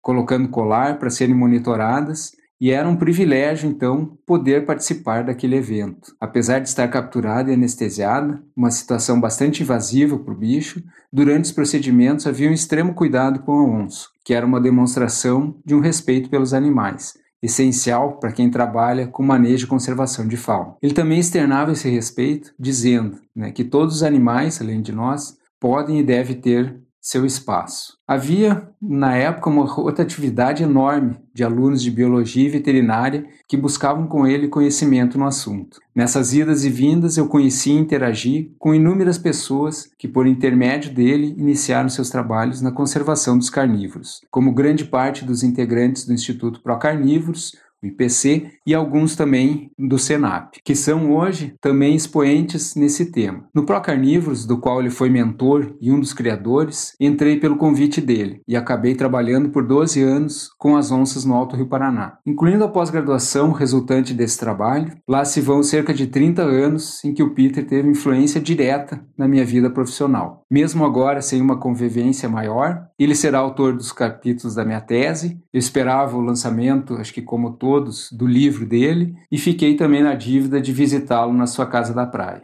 Por tudo isso, eu sou profundamente grato e nesse momento de grande tristeza, de um vazio que ele deixa, penso se agradeci o suficiente essas oportunidades dadas. Também há uma inconformidade ainda maior por ter partido por uma doença possivelmente evitável. Enfim, mais importante que esse exemplo particular é o legado que ele deixa, não só resultado do seu trabalho, mas pela inspiração de grande parte dos pesquisadores para a conservação dos mamíferos carnívoros do Brasil. Inspirador também era a sua simplicidade, a humildade que às vezes nos falta como pesquisadores, e principalmente a amizade que ele tinha com todos, independente de ser um estudante brasileiro ou um grande pesquisador estrangeiro. Tratava todos da mesma forma. Acho que quem conviveu com ele pôde atestar isso. Portanto, se faltou agradecimento, Peter, entenda isso como tal. Estendido à família Krauschel, um grande abraço e muito obrigado. Alexandre Reis Persequilo. Eu conheci o Peter em 1993, quando eu tive o privilégio de ir a campo com ele durante duas campanhas do Impacto Ambiental da usina Porto Primavera, atual usina Sérgio Mota. É, foi uma experiência única, né? uma experiência sensacional, uma experiência que marcou a minha vida, mesmo eu não tendo seguido esse caminho né? de trabalhar com os felinos Uh, com conservação, colegas que participaram dessa, dessa, dessas duas expedições, como o Ronaldo Morato, a Renata Leite Pittman. É, meus caminhos me levaram para outra área da mastozoologia, mas você não vai a campo com Peter, você não tem oportunidade de conviver com ele por tantos dias e não sair transformado né, dessa experiência. Então, para mim foi transformadora, né? Eu eu fiquei muito feliz com a oportunidade que eu tive né, de poder trabalhar com, com ele, né, com esse grupo tão especial de animais. Mas o que mais me impressionou né, em tudo isso foi a paixão com que o Peter encarava o seu trabalho. Né? E isso é algo importante, né? é algo que transforma você, transforma você como cientista, transforma você como ser humano. E para mim não foi diferente. Uh, e além disso, né, todo o bom humor, né, o sorriso fácil, a forma leve de encarar os desafios, né, que eram muitos, né, um trabalho pesado, um trabalho difícil, um trabalho longo, né, com muito insucesso, né, na captura desses animais. Mas o Peter sempre mantinha o moral da equipe muito elevado, né, sempre é, com suas histórias divertidas, com o seu jeito bonito de encarar a vida, né? E com a sua paixão pela ciência, né, que é algo incrível, né, e pela conservação, né, isso foi algo que também me, me marcou muito, né, nessa forma de encarar a, a, produção de resultados científicos visando a conservação e que não era trivial no, no nosso país isso, né? Então, sensacional, foi uma oportunidade maravilhosa e eu só tenho a agradecer esses dias que nós passamos juntos. Starry, starry night. E Porto Primavera, olha só a importância do trabalho que o Peter começou em Porto Primavera e que depois o Denis deu essa continuidade. A missão ali, ela era super deprimente, né? Que era ver qual que era a reação das onças ao enchimento da usina. Então o Peter chegou ali para começar o trabalho antes da barragem ser construída. E a gente usou esses trabalhos depois, no, agora tem mais ou menos 10 anos, né? Agora está fazendo 10 anos da construção de Belo Monte, mas há 10 anos a gente usou isso como para mostrar o impacto que uma usina hidrelétrica, uma barragem poderia causar na população de um grande, de um grande mamífero, da onça pintada. Né? Então, assim, o, quanto que esse, esse start do Peter ali nesses trabalhos ali de Porto Primavera, depois é, capitaneado pelo Denis, serve de base para novos pareceres hoje em dia, para a gente não, não, incorrer com os mesmos problemas. Né? E ali de Porto Primavera, como a gente falou, que foi um, um grande start para o que a gente tem hoje dos grandes pesquisadores que trabalham, né? O grande legado Peter é que nessa nesse logo depois Ronaldo e Rose vão trabalhar com o Peter, né? Compor a equipe de trabalho com o Peter do projeto de Iguaçu, né? Projeto de doutorado do Peter lá em Iguaçu e assumem, né? E aí começa a ter essa grande formação, né? A construção de um grupo de pesquisadores ali é, centrados no Peter como grande mentor, né? O coordenador das coisas, um mentor, né? Um professor, né? E nesse momento aparecem que os expoentes dos carnívoros que a gente tem hoje, né? Então, pessoal, é lógico, muitas pessoas passaram pelo projeto nesse período. Foi um projeto muito efervescente, né? E era a referência, né? Porque era a única pesquisa é, que estava sendo realizada com, com onça pintada né, eram as pesquisas que o Peter estava fazendo. Então ele era referência. Todo mundo queria trabalhar com carnívoros, acabava de alguma forma procurando. E nessa época de Iguaçu, é, que vem essa primeira geração, que hoje a gente. Né, hoje seria old school, é, né? old school. que estão aí no leading edge, passaram, né, por esse período, por esse momento aí lá no projeto. E é claro, gente, que tem muita gente é, que a gente acabou não contando né, com é, a participação aqui, mas nós entramos em contato com o maior número de pessoas possível. Infelizmente, nem todo mundo pode participar, é, por um, uma razão ou outra nesse momento. E nós temos aqui então algumas mensagens dessa galera dessa primeira geração nesse período. Olá, eu sou Apolônio Rodrigues, eu cheguei aqui no Parque Nacional do Iguaçu em 90. O Peter, nosso grande amigo, já saudoso Peter, tinha chegado um ano, um ano antes de mim. E quando eu cheguei aqui, ele não estava aqui no parque, ele estava viajando nos Estados Unidos, já conhecia a família dele, a Mara, o David, a Bia e a Daniele, e já simpatizamos com eles, né, eu e minha esposa. Passou uns meses, o Peter chegou e já trabalhando com com captura de onças, tal, trabalhando com projeto, organizando o doutorado dele. Ele me pediu ajuda, um, umas coisas, me pediu ajuda lá no projeto, tal. Eu fui, adorei, né? É, e logo eu pedi, perguntei se ele não queria uma ajuda no projeto, assim, definitiva, que eu pudesse ajudá-lo sempre, tal. Ele ficou, ele achou que não, não era possível isso. Eu falei com o chefe do parque na época, o Ramos, e o Ramos autorizou. Aí eu fui trabalhar com o Peter como assistente dele e foi muito legal. Nós passamos muitas coisas juntos, todos nós, né? Ele, a família dele e, eu e minha família. Fizemos muitas coisas legais no mato, no trabalho, fora do trabalho. É, nós adotamos um costume que era de juntar as panelas, né? Vamos juntar as panelas? Vamos. Aí a gente, cada um pegava uma coisa. Normalmente a gente ia para casa deles lá era menos gente, né? Eu e a Meg lá eram cinco. Aí nós íamos para lá, juntávamos o que tinha ali de comida, fazia comida, mas sempre depois tinha uma sessãozinha de música.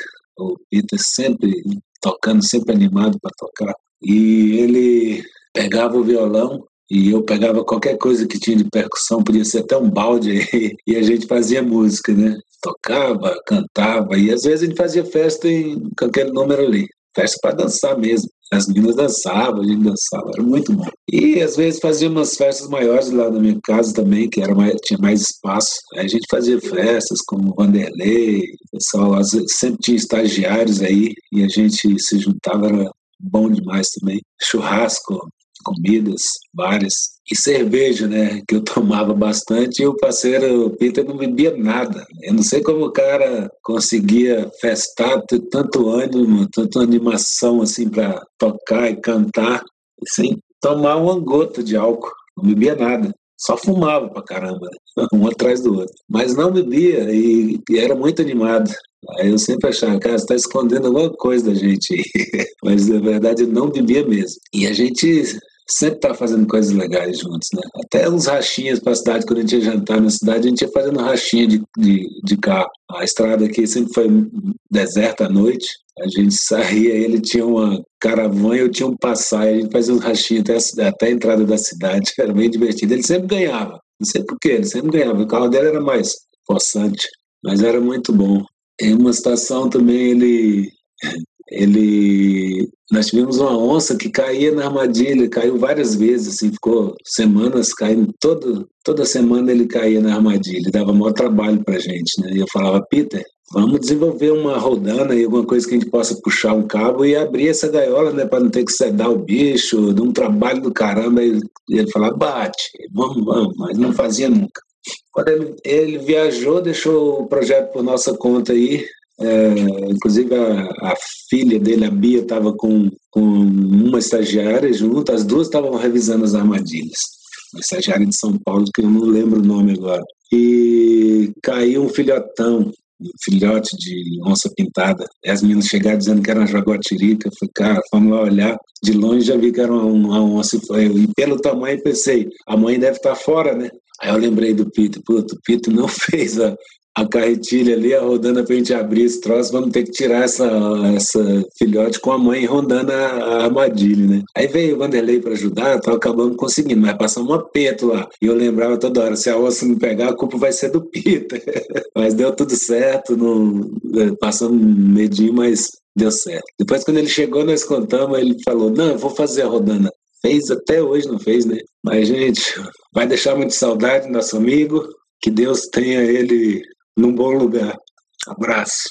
Quando eu me lembro das minhas aventuras com o Peter, uma que sempre me vem à memória e que ficou fortemente marcada foi o dia do ataque da onça pintada.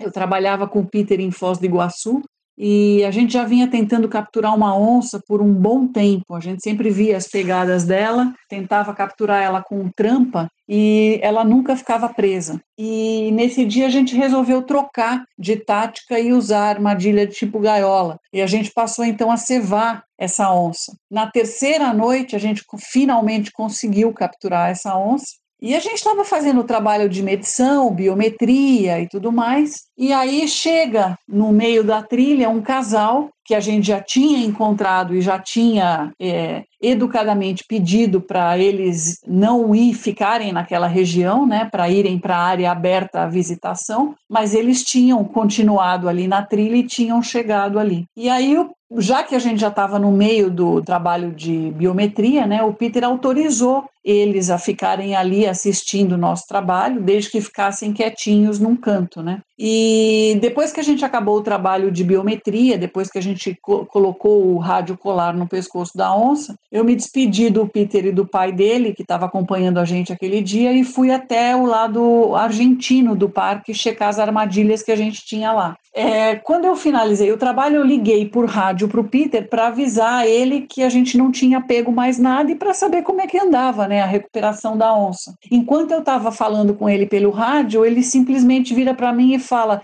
Não posso falar. Pá! E bateu o rádio na minha cara. Né? Eu tentei reconectar com ele por diversas vezes, sem sucesso. E aí peguei o carro correndo e voltei para o lado brasileiro, né? E o que aconteceu foi que na hora que ele entrou no carro para conversar comigo, a turista achou por bem se aproximar da onça e tirar uma foto dela. E acontece que a onça já estava relativamente recuperada, né, da anestesia.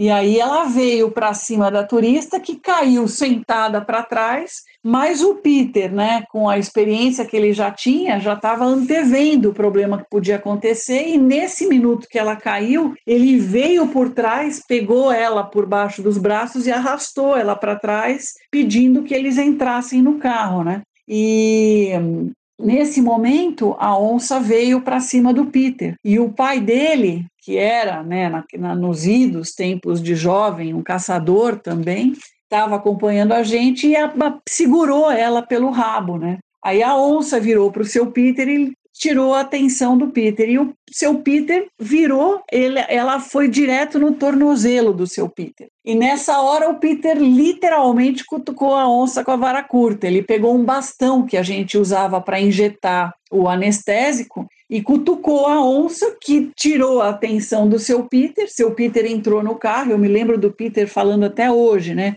Pro carro, Dad, pro carro. Fico arrepiada até hoje de lembrar isso. E aí, depois de se desvencilhar da onça, né, o Peter também conseguiu correr para o carro e, e, entrar e fechar a porta por dentro. E o som que eu escuto, que eu lembro até hoje na minha cabeça, é o som, né? Pá! A onça vindo com tudo atrás do Peter e batendo de cara na porta da rural que a gente tinha naquela época.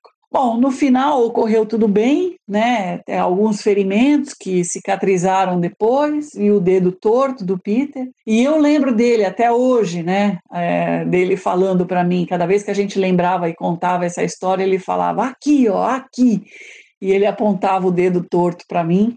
Ai, Peter, vai deixar saudade para gente, vai deixar muita saudade, não só para mim, tenho certeza que tem muita gente que teve bastante experiência para contar também, junto com o Peter. Ele deixa um legado gigantesco. E essa história eu acho sempre legal contar, porque ela mostra para gente como não é brincadeira, né, trabalhar com um bicho desse. Você precisa realmente ter é, uma equipe treinada, especializada para isso, mas também o guerreiro que ele foi, né, de sobreviver ao ataque da onça é, e a tantas outras histórias, né. Pelas minhas contas, ele não tinha ainda gasto todas as sete vidas, mas como ele mesmo dizia, né, quem viveu a vida como eu vivi não tem medo de morrer. Ele vai deixar muita saudade para todo mundo e, enfim, era essa a história que eu queria contar para vocês. Obrigada. Olá, Fernando, Mirinha, toda a equipe do Desabraçando, seus ouvintes também. Quem fala é o Ricardo Bulhosa, pesquisador do Instituto Procarnívoros. Vocês me pediram uma história, ah, uma passagem ou aprendizado que tive com o Peter. Tem algumas, mas vou contar como o Peter me influenciou na minha carreira e minha vida. Era 1990, no segundo semestre, eu estava lá na biologia, exatamente na escadaria da zoologia da USP, quando eu ouço um amigo, um grande amigo, gritar: Bulhosa, Bulhosa, o Peter Crouch está no Brasil, você tem que escrever para ele. Naquela época a gente usava né, essa tecnologia chamada carta e usei bastante. Você escrevia à mão ou com uma máquina de escrever, colocava no, no envelope, postava em uma agência dos Correios, né, ainda, ainda tem os Correios, felizmente, e postava lá, ficava esperando. Cheguei em casa, peguei a máquina da IBM do meu pai, eu sempre fui chegado em tecnologia, e usei essa máquina para escrever uma carta. Essa carta eu tenho, inclusive eu tenho, eu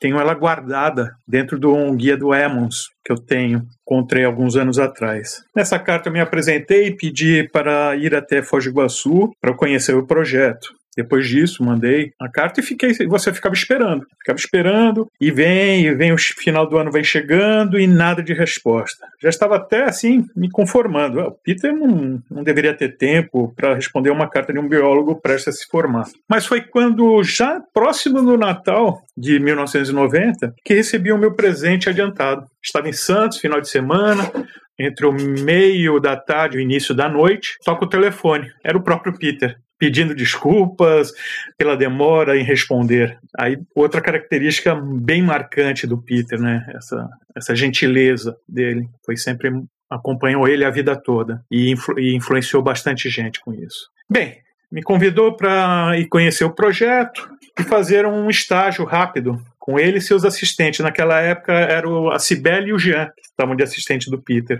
Eu consegui viabilizar a minha visita no início de 1991, fui com um colega meu da USP, da Biologia, e ficamos três, quatro dias lá acompanhando os trabalhos. No final desse ano, uma criança, né, em 1991, uma criança morta por uma onça parda em Carajás, lá no Pará. Passa um tempo, o Peter me escreve uma proposta para esse projeto, onde eu seria o executor de campo. Mas infelizmente esse projeto não rolou, é, tinha problema de recursos a Carajás para destinar e foi, ele foi viabilizado com a própria equipe do Zoológico de Carajás. Já em 1992, já próximo do final do ano, eu participei de uma campanha de captura de onças na região de Porto Primavera, projeto da CESP, que o Peter coordenava a parte de grandes felinos. Com isso, esse tempo passado lá com eles, né, conheci o Ronaldo, até foi a oportunidade de conhecer o Ronaldo. Quase o Peter me convidou para fazer um projeto paralelo ali na região de Porto Primavera, que seria para fazer o monitoramento terrestre das onças. Mas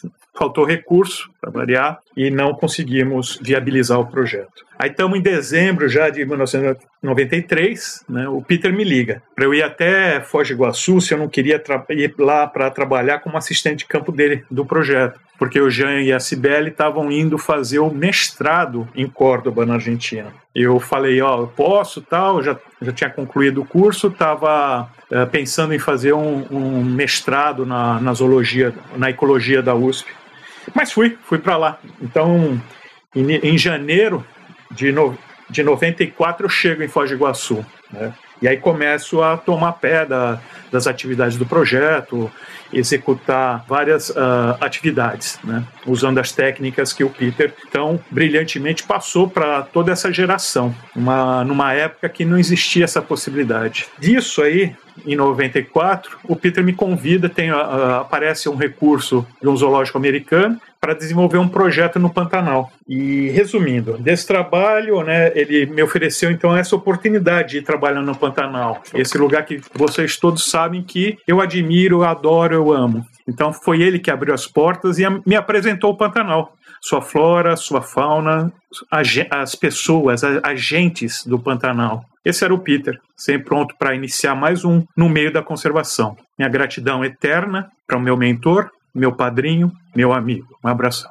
Meu nome é Rodrigo Teixeira, eu sou médico veterinário do Zoológico de Sorocaba e estou lá há 25 anos. Conheci o Peter, na verdade, o Peter era muito amigo do Zoológico Sorocaba e dos técnicos que por lá passaram e trabalharam. Oni, Adalto, Cecília, Nelly, Lélia, Nila, é, Sérgio Rangel e, e o pessoal que lá trabalhava. Ficamos mais próximos, ou seja, é, essa, é, essa amizade entre o Peter e o Zou se aproximou e se estreitou em 94, em 95, melhor falando, quando ele se mudou aqui para Flona de Araçoiaba e em 97 o Peter recebeu três onças filhotes e pediu apoio ao zoológico. E a gente prontamente atendeu, recebeu os animais e o Peter ia quase que diariamente é, visitar os animais e aí surgiu a, a, o convívio e a nossa amizade. Eu tenho uma característica, não sei se é boa ou ruim, mas eu sempre gravo os momentos é, bons de, de, tudo da vida, né? Eu sou, um, sou, sou, muito positivo. E não posso deixar de comentar que o Peter morava com a família dele, Mara, Daniela, Bia, e David, o caçula, é, numa casa, numa bela casa na Floresta Nacional de Ipanema. E, às sextas-feiras, eu, Adalto e Rony, com as companheiras e, e, as famílias, filhos, agregados, cachorro, papagaio e afins, a gente ia para Flona, com certa frequência, vai, e faziam lá um churrasco, a Mara fazia umas comidas gostosas, aí rolava vinho, o Peter não bebia muito álcool, mas gostavam de um vinho, e eram momentos super agradáveis. Assim, a gente saía de Sorocaba, ia até a Flona, isso em 98, 99, ou seja, com, sabe, com, com prazer na ida e na volta, com prazer maior ainda. E a gente passava assim noites super agradáveis. O Peter puxava a viola, o Adalto cantava, a Bia, filha do Peter, cantava também. Era assim, eram momentos, eram poucos. Eu, eu, eu consigo enumerar é, uns cinco eventos, mas não sai da minha cabeça, são memoráveis, memoráveis. E, e, e o convívio era esse. E, infelizmente, não temos mais o Peter, mas temos é, o enorme carinho e a enorme saudade que ele já está e vai deixar. Bom, um relato sucinto, não quero me alongar muito, mas é, esses eventos na casa do Peter eram simplesmente memoráveis, imemoráveis. Não sei se é memoráveis e memoráveis, não sei falar. Eu quando vou tentar falar esquisito, sempre me enrolo. Mas vale aqui o testemunho e o relato. Obrigado e obrigado pela oportunidade de participar dessa homenagem singela, mas honesta. Abraço a todos.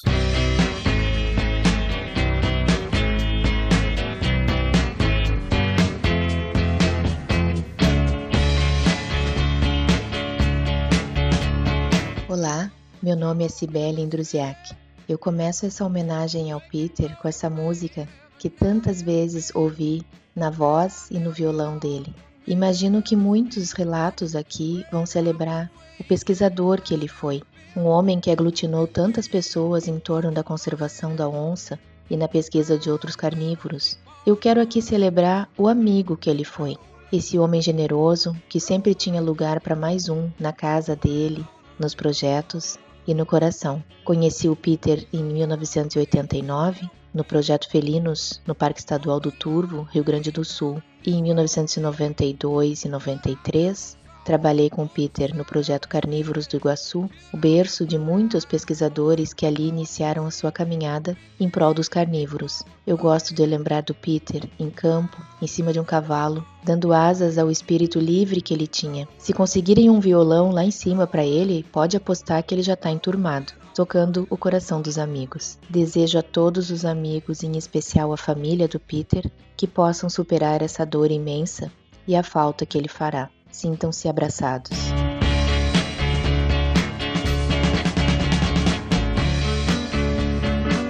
E é engraçado, né, cara? A Cibele e outras pessoas mencionam esse caso do sequestro do Peter na Bolívia. E eu te esqueci completamente de perguntar isso pra ele na entrevista, cara. Que foi uma história bem maluca, né? Você acompanhou, né, Roger? Putz, acompanhei, foi terrível, cara. A gente ficou bem assustado mesmo. E isso mostra um outro lado do Peter, que muitas vezes ele era muito inocente, né? Então, assim, várias coisas que a gente falava, Peter, você tá falando com esse cara, mas esse cara é puta de um caçador. Ah, tchê, não, mas é bonzinho, não sei o quê.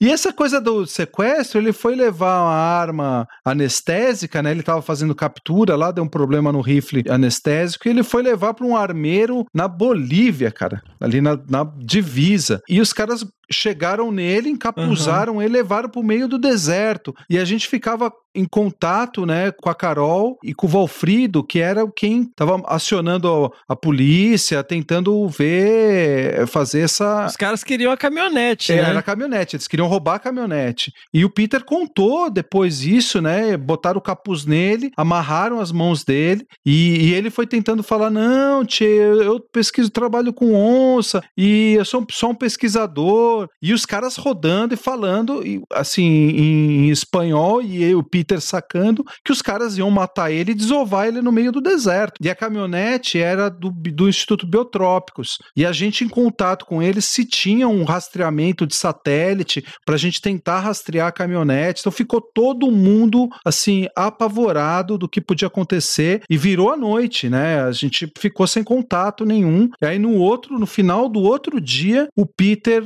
entrou em contato, ligou, é, ligou para alguém, não lembro, acho que foi para o Valfrido e ligou para nós no Senap, né? Eu falei, consegui falar com ele, aí deu aquele alívio, né? Passei pro Ronaldo, a gente falou com ele e ele tava assim, largaram ele no meio do nada e ele veio tadinho, né, cara, com a dificuldade para andar que ele tinha e tinha piorado por causa de estar tá usando o cavalo direto naquela época. Então ele tava com muita dificuldade de andar e foi andando até uma casinha no meio meio do nada lá no, no deserto boliviano e conseguiu uma carona para ir até um lugar para poder ligar que estava tudo bem. Mas nesse período, cara, putz, olha, foi foi terrível a gente imaginando qualquer coisa assim, né? Eu, eu, eu acho que você comentou isso comigo, mas já tinha desenrolado tudo na época. Eu lembro muito ano passando assim. Mas uma vida do Peter que foi ali naquele, no deserto boliviano. Nossa, a gente fala, né? Até sequestrado na Bolívia ele foi. Foi uma coisa coisa terrível, assim. Pelo que o Peter fala, ele falou: olha, foi um milagre que os caras não apagaram ele, porque eles estavam muito malucos, os caras estavam loucos e porque estavam com medo do Peter denunciar eles. E ele, o Peter tentava falar, falou: não, podem levar o carro, né? Isso que vocês querem, não vou mexer com isso mais. Tá? Foi, nossa, é, é assim, as coisas que a gente passa, né? Só o Peter para sobreviver essa história também.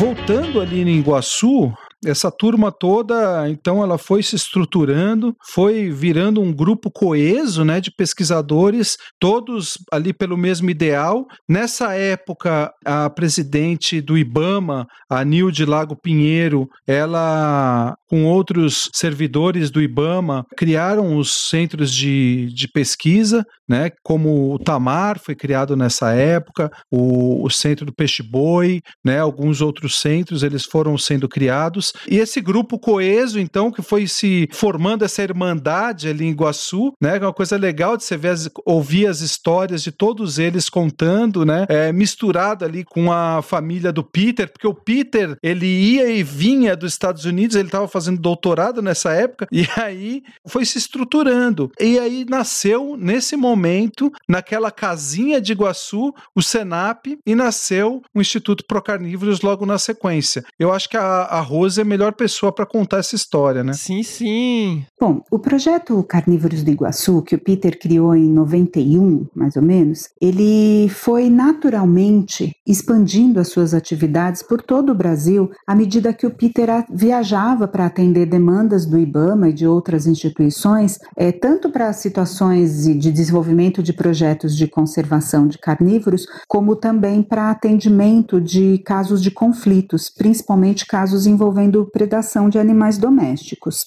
E também vários dos estagiários né, que iam passando pelos projetos também criavam é, seus próprios projetos como extensões das atividades do Senap é, na época. Né?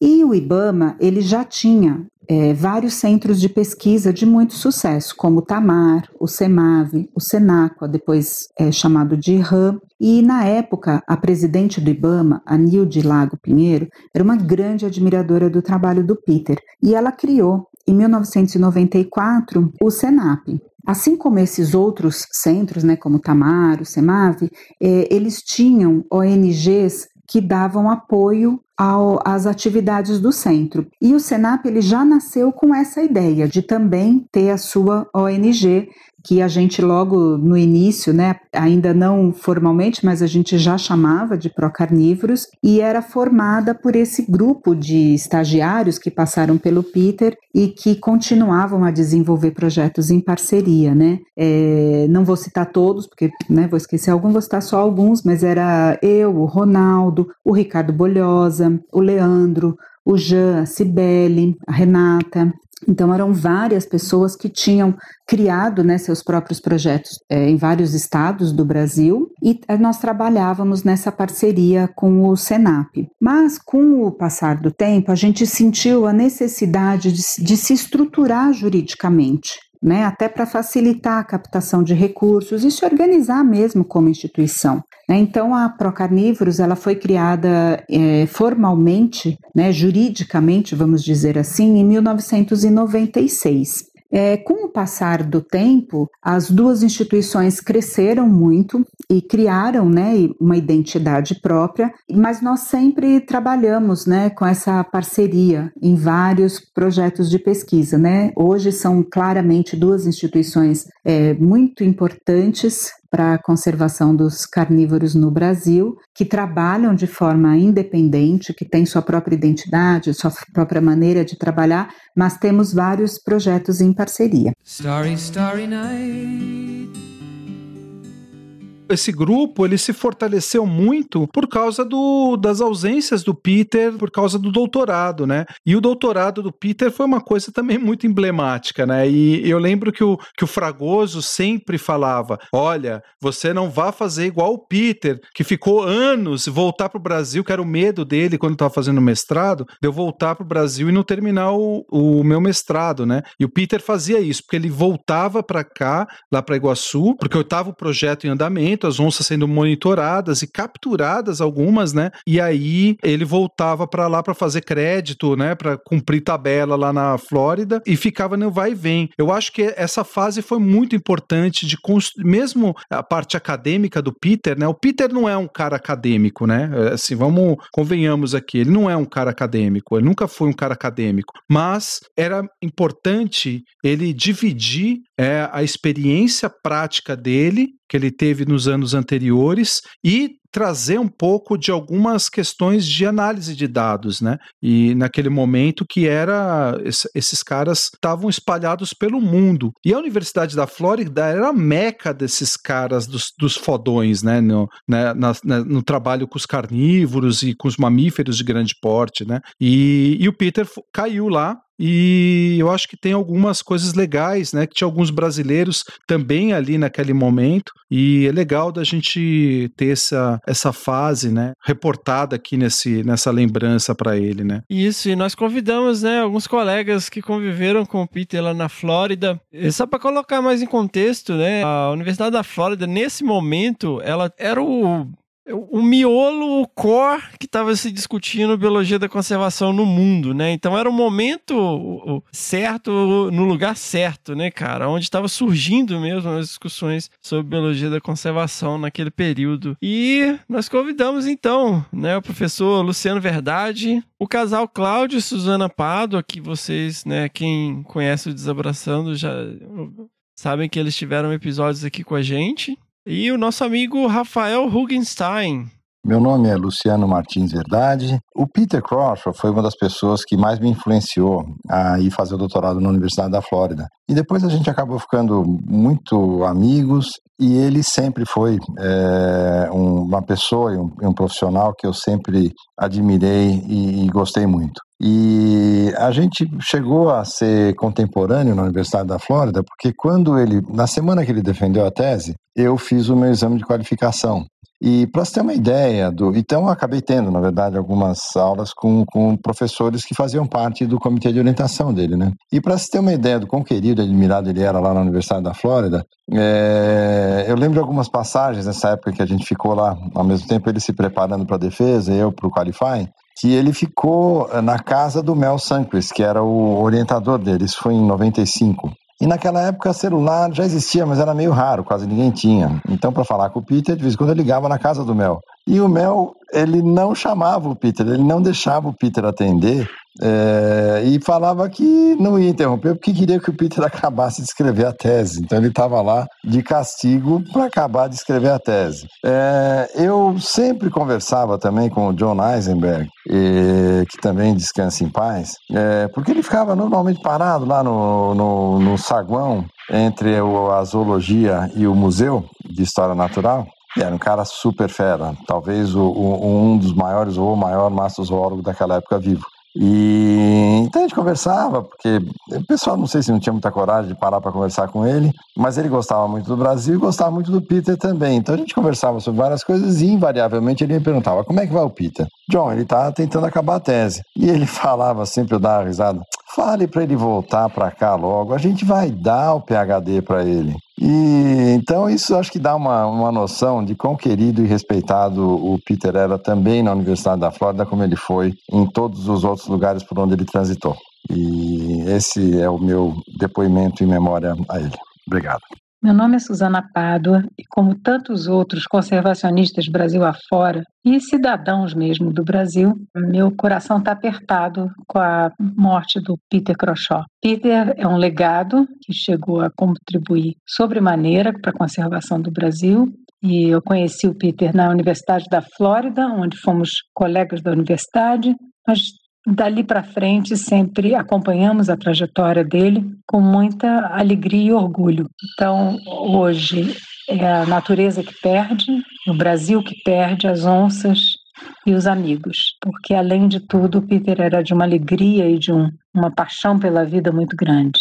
Então, deixa um legado importante, mas, é, mas dói o coração. Não é, não é nada fácil é, ter que dizer um adeus para uma pessoa tão querida e tão valiosa como Peter Croshaw. Eu conheci Peter Croshaw já se vão muitos e muitos anos. Conheci ele nas redes da conservação da natureza e, e do manejo de fauna por esse Brasil afora. Para falar a verdade, não me lembro muito bem a data em que isso aconteceu. E fomos convivendo muito amigavelmente durante esses anos todos, até que no final dos, dos anos 80, nós nos encontramos novamente em Gainesville, na Flórida, onde eu já era aluno de doutorado com a minha família e ele chegou com a família dele para fazer doutorado na mesma universidade, na Universidade da Flórida. Desse momento em diante, estreitou bastante a nossa amizade. Convivemos muito próximos como um grupo de brasileiros que estudavam no exterior e uns ajudavam os outros recebi o Peter e eu ajudei ele no começo na Flórida e isso eu sei que ele ficou grato por isso e a família dele também. O Peter era uma figura extraordinária, um naturalista, um homem do campo, um, um herói da natureza, um apaixonado pela pela fauna, pela conservação. Mas apesar de ser esse, esse herói, essa pessoa que gostava de enfrentar as coisas do campo, de trabalhar com onças de jacarés, animais considerados perigosos, desafiar um pouco os riscos que a vida nos traz. Ele era ao mesmo tempo um, um dengoso, um carinhoso. E na Flórida a gente pôde observar isso porque ele sofria de enxaqueca e quando tinha uma crise de enxaqueca ele ficava extremamente dengoso e a família, eh, eu admirava a família, eu tratava extremamente bem nessas ocasiões. Ele pedindo a mulher e aos filhos para ajudá-lo. Então ele tinha essa dupla dupla situação, que era um homem, esses homens muito rígidos de campo, rígidos de campo, e ao mesmo tempo uma pessoa dengosa e carinhosa.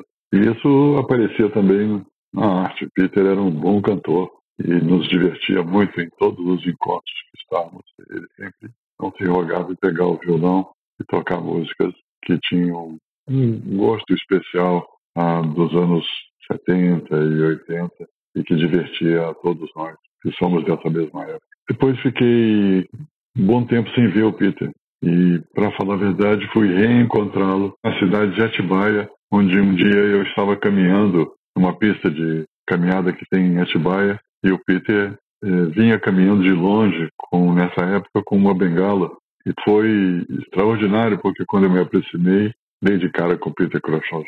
Abraçamos efusivamente, sentamos numa mureta e conversamos por umas duas horas sobre as coisas do passado, como se nunca tivéssemos deixado de nos ver. Amizade é isso. Você não precisa estar perto para poder andar junto. E eu e Peter Crouchot, pelo menos assim eu considero, fomos muitos amigos, sem estarmos sempre juntos. Eu vou sentir muito a ausência dele. Que a família dele fique reconfortada, que os amigos também, e a vida Rafael Hogestein, sou um pesquisador nascido na Venezuela, trabalhando no Brasil desde o ano 2008, sou veterinário e trabalho na parte de, de resolução de conflito onça pintada pecuária e também como supervisor da Pantera Brasil e da Fazenda Jofre Velho. Tive a sorte de conhecer o Peter no ano 95, estava fazendo um mestrado na Universidade de Gainesville, em Florida, e ele estava terminando PhD Estava em um trailer na casa do Melvin Sonquist,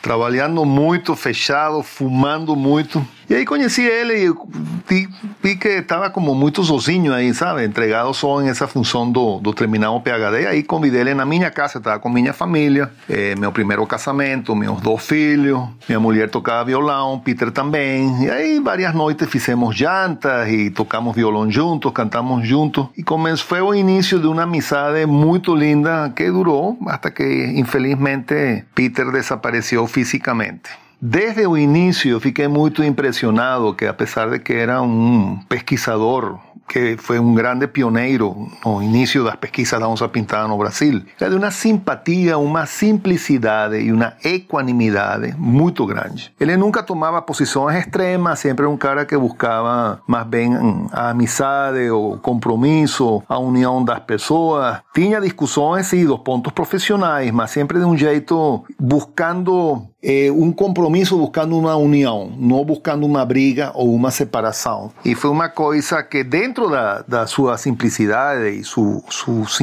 seu carisma, ele tinha um nível científico muito alto, com publicações muito boas e sempre muito equilibrado nas opiniões, na parte ambiental, nunca tomou posições extremas, sempre entendendo, entendendo também a posição do pecuarista com os problemas do conflito da onça. E aí nós tivemos uma amizade de muita confiança. Peter, para mim, eu chamava ele, chamava ele de irmão. Ele teve o acidente do ultralight que limitou ele fisicamente um tempo, aí foi melhorando. Ele teve muitos acidentes, muitas situações de perigo ao largo da vida dele que ele superou incrivelmente e sempre manteve a amizade muito estreita com o guru da pesquisa de fauna no mundo inteiro que foi o George Schaller. Ele continuava acompanhando a Schaller todos os anos em viagens aqui no Brasil, na Amazônia, no Pantanal, diferentes partes da América Latina. E Peter fez muitas publicações, terminou fazendo um livro muito interessante também, praticamente está na fase final das suas vivências com a onça pintada. Então, Peter Crouch não era uma pessoa, para o Brasil e o mundo inteiro, o mundo da conservação da onça, Peter Crouch foi uma instituição e foi um grande colaborador da entidade com que nós trabalhamos, que é a Pantera, y ayudó mucho en la Pantera Brasil, nos visitó mucho hasta ahora recientemente, unos meses atrás, que fue con varios amigos a ver onzas y a ariraña. Y por cierto, tuvimos un último, un otro accidente ahí también que el barco de él infelizmente capotó, mas salvó y después tiraron el barco y no tiene mayores consecuencias con excepción de pérdida de equipo fotográfico de amigo de él. Entonces Peter un cara muy querido, no tenía enemigos, muy bien considerado no mundo entero da conservación da onça pintada y su ausencia es muy sentida. Nos ficamos todos muy tristes con su desaparición física, mas su desaparición de su trabajo y de, de su legado vai ficar por muito tempo na frente. Starry, starry night.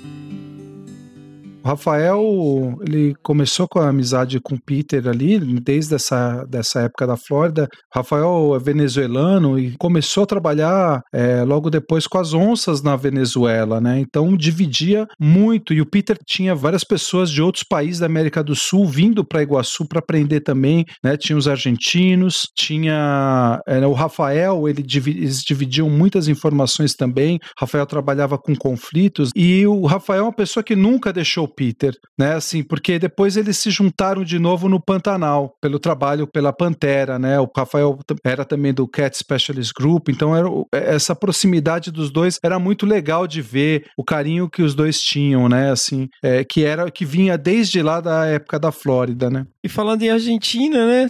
Temos também uma mensagem do nosso querido Agustín Paviolo, do Centro de Investigaciones del Bosque Atlántico.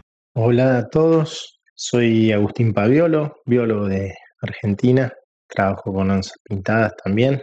Y bueno, agradecido por la invitación al programa para de tributo a Peter. Bueno, Peter realmente ha sido una persona muy, muy marcante en, mi vida. La verdad que tengo solo agradecimientos para, para con él. Yo mm, comencé a trabajar en, en la región de Iguazú en el año 2000, eh, fines del 2000, 2001, y, y bueno, empecé a trabajar con, con onzas pintadas y, y, obviamente el trabajo de Peter en, en Iguazú era la, la referencia mm, ineludible ¿no? de, del trabajo con onzas pintadas. Em, su tesis doctoral creo que la, la conozco casi de, de, memoria, la he leído muchas veces y, cada vez que estoy buscando algunos datos o pensando cosas, vuelvo recurrentemente a su tesis, a, releer partes y la verdad que fue un trabajo pionero, ¿no? Eh, que a mí me gustó mucho, ¿no? Y me sirvió muchísimo también para, para lo que fue después mi, mi carrera como biólogo. Eh, tuve la suerte de, de, conocerlo cerca del año 2002 en una reunión que se había armado para, para delinear alguna, de alguna manera la estrategia del proyecto de lo que iba a ser luego el proyecto Yaguareté, ¿no? En Argentina.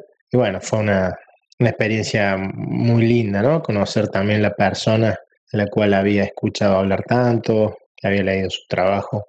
Y también ver que era una persona tan, tan cálida, tan amigable, tan abierta, generosa, con tantas ganas de compartir su, su conocimiento, ¿no? Y bueno, y a partir de ahí, bueno, entablamos creo una, una amistad muy, muy linda. Nos acompañó a, Uruguay, que fue el primer sitio de muestreo de mi doctorado. Eh, fuimos con él y, otros eh, colegas. Eh, tuvimos ahí una, algunas aventuras. hubo una gran inundación antes de salir, así que tuvieron que salir medio colgados ahí de un, cable de acero a través de un arroyo que, que había crecido muchísimo. Pero bueno, siempre con, la, con su su simpatía, su buena onda y su, su ganas de ayudar, ¿no? Después, eh, bueno, tuvimos varias, eh, varias ocasiones de, trabajo conjunto. recuerdo también algunos de los talleres que hacíamos de, con los colaboradores de nuestro proyecto, en el que venían voluntarios. Peter venía y se sentaba como un voluntario más, eh, escuchaba con mucha atención a todos, era como muy humilde también, muy respetuoso de lo que todos pensaban, era realmente una persona muy, muy linda en ese sentido, muy sabia también, ¿no?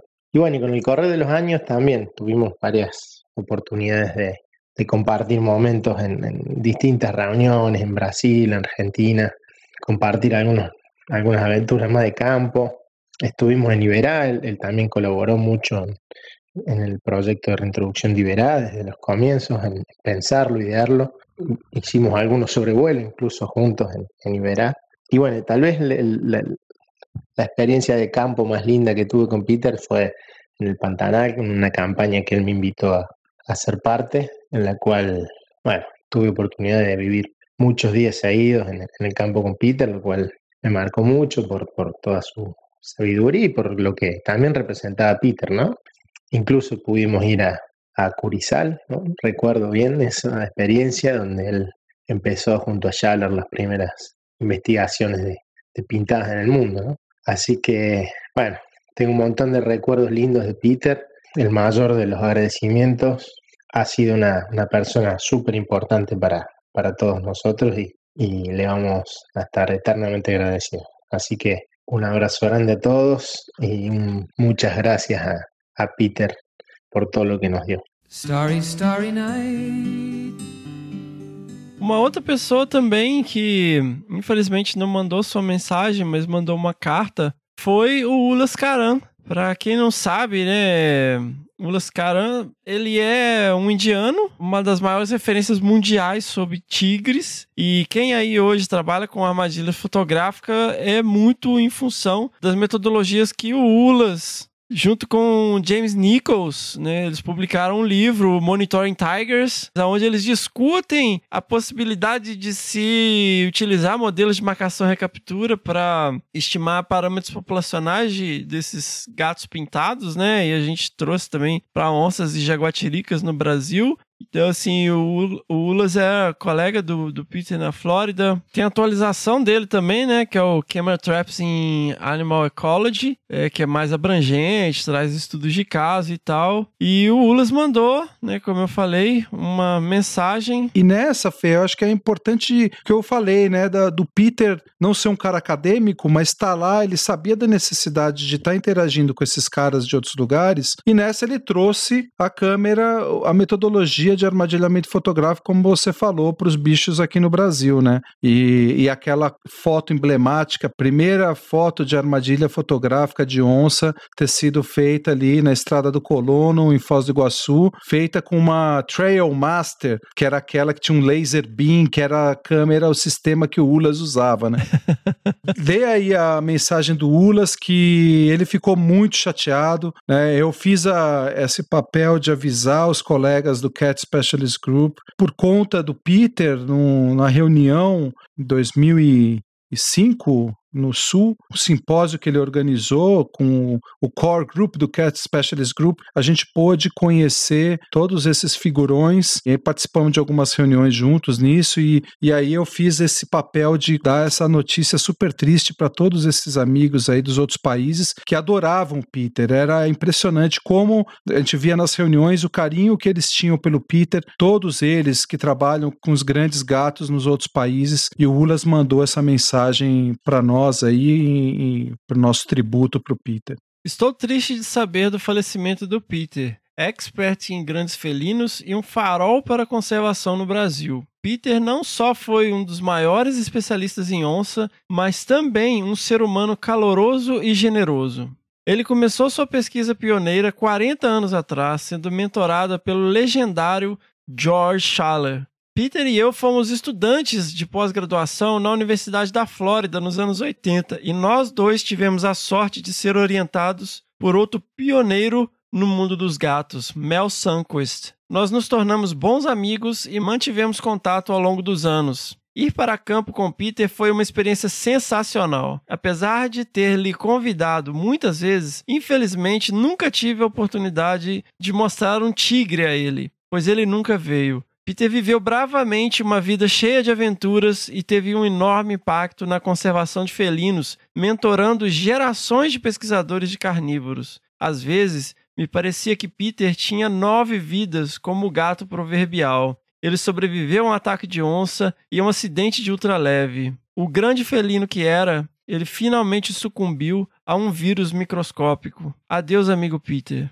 Ulas Caram, Center for Wildlife Studies. Quando a gente vê esses caras que a gente venera tanto, abaixar a cabeça pro Peter e falar essas coisas assim, é, a gente a gente vai percebendo que o Peter, quando a gente vai convivendo com ele, eu acho que assim, no, no, nosso passado, no começo da nossa, na nossa trajetória, a gente também, a gente tinha, assim, o, o Peter era um grande, era um grande cara ali, que o cara brilha, né? Quando você vê, você fala, não vou, não vou nem chegar perto dele, porque o que, que eu vou falar? É a reação que você teve, né? Uhum. Eu fui para um congresso no Sul, no final da minha graduação, porque eu vi que ia ter uma palestra que o Peter ia falar. E o Peter, né, nessa época, ele tinha também, ele sofria de enxaqueca terrível, e ele não foi na palestra porque ele estava com enxaqueca. Cara, eu voltei do sul, aquela coisa de estudante que conta as economias, né? Pega um ônibus três dias para conhecer o cara. Eu, eu voltei de lá tão frustrado, tão frustrado, e aí eu, eu contei para ele essa história quando eu conheci ele a primeira vez. Ele falou,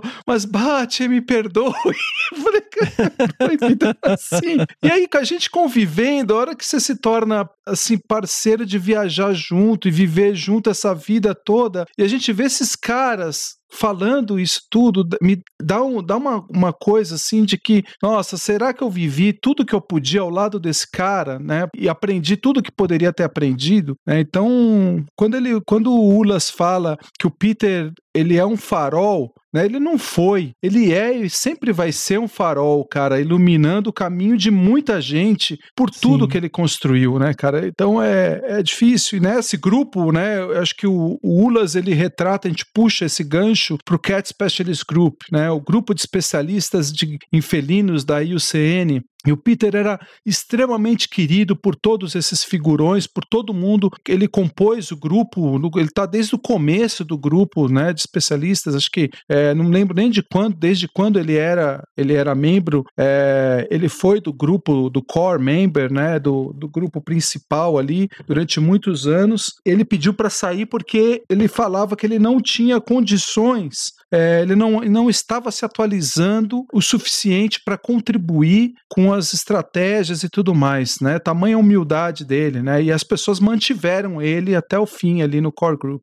Isso é muito doido do Peter, né, Rogério? Essa humildade é o extremo, porque, inclusive, a gente teve que convencer ele a gravar com a gente sobre onça pintada, né, cara? A gente gravou o episódio do Que Bicho é Esse sobre onça pintada. Eu convidei ele, ele falou a mesma coisa, mas, bah, não tô me atualizando, não tô acompanhando, tem várias coisas que eu não sei, das novas tecnologias e tal. E aí eu falei com ele, falei, Peter, a, a gente quer falar de história natural de onça, a tecnologia não mudou a história natural natural da onça, né, cara? Se tem alguém que vai falar de história natural de onça, é você, pô. E é muito louco, porque eu, eu mandei para ele alguns links, né, do podcast para ele ouvir e mandei, inclusive, o da Jaguatirica, que foi eu que gravei. E aí eu falei, pô, Peter, eu queria até seu feedback, assim, né? O que, que você acha aí do, do episódio, né? Já que eu gravei, pô, você é um Peter Crouch, pô, vai ouvir eu falando da Jaguatirica, né? Me conta aí o que, que, você acha. E o Peter me mandou uma mensagem é, falando que ele não conseguiria falar da mesma forma sobre a onça pintada como eu tinha falado sobre a Jaguatirica. E eu fiquei, cara, quem sou eu para falar de qualquer espécie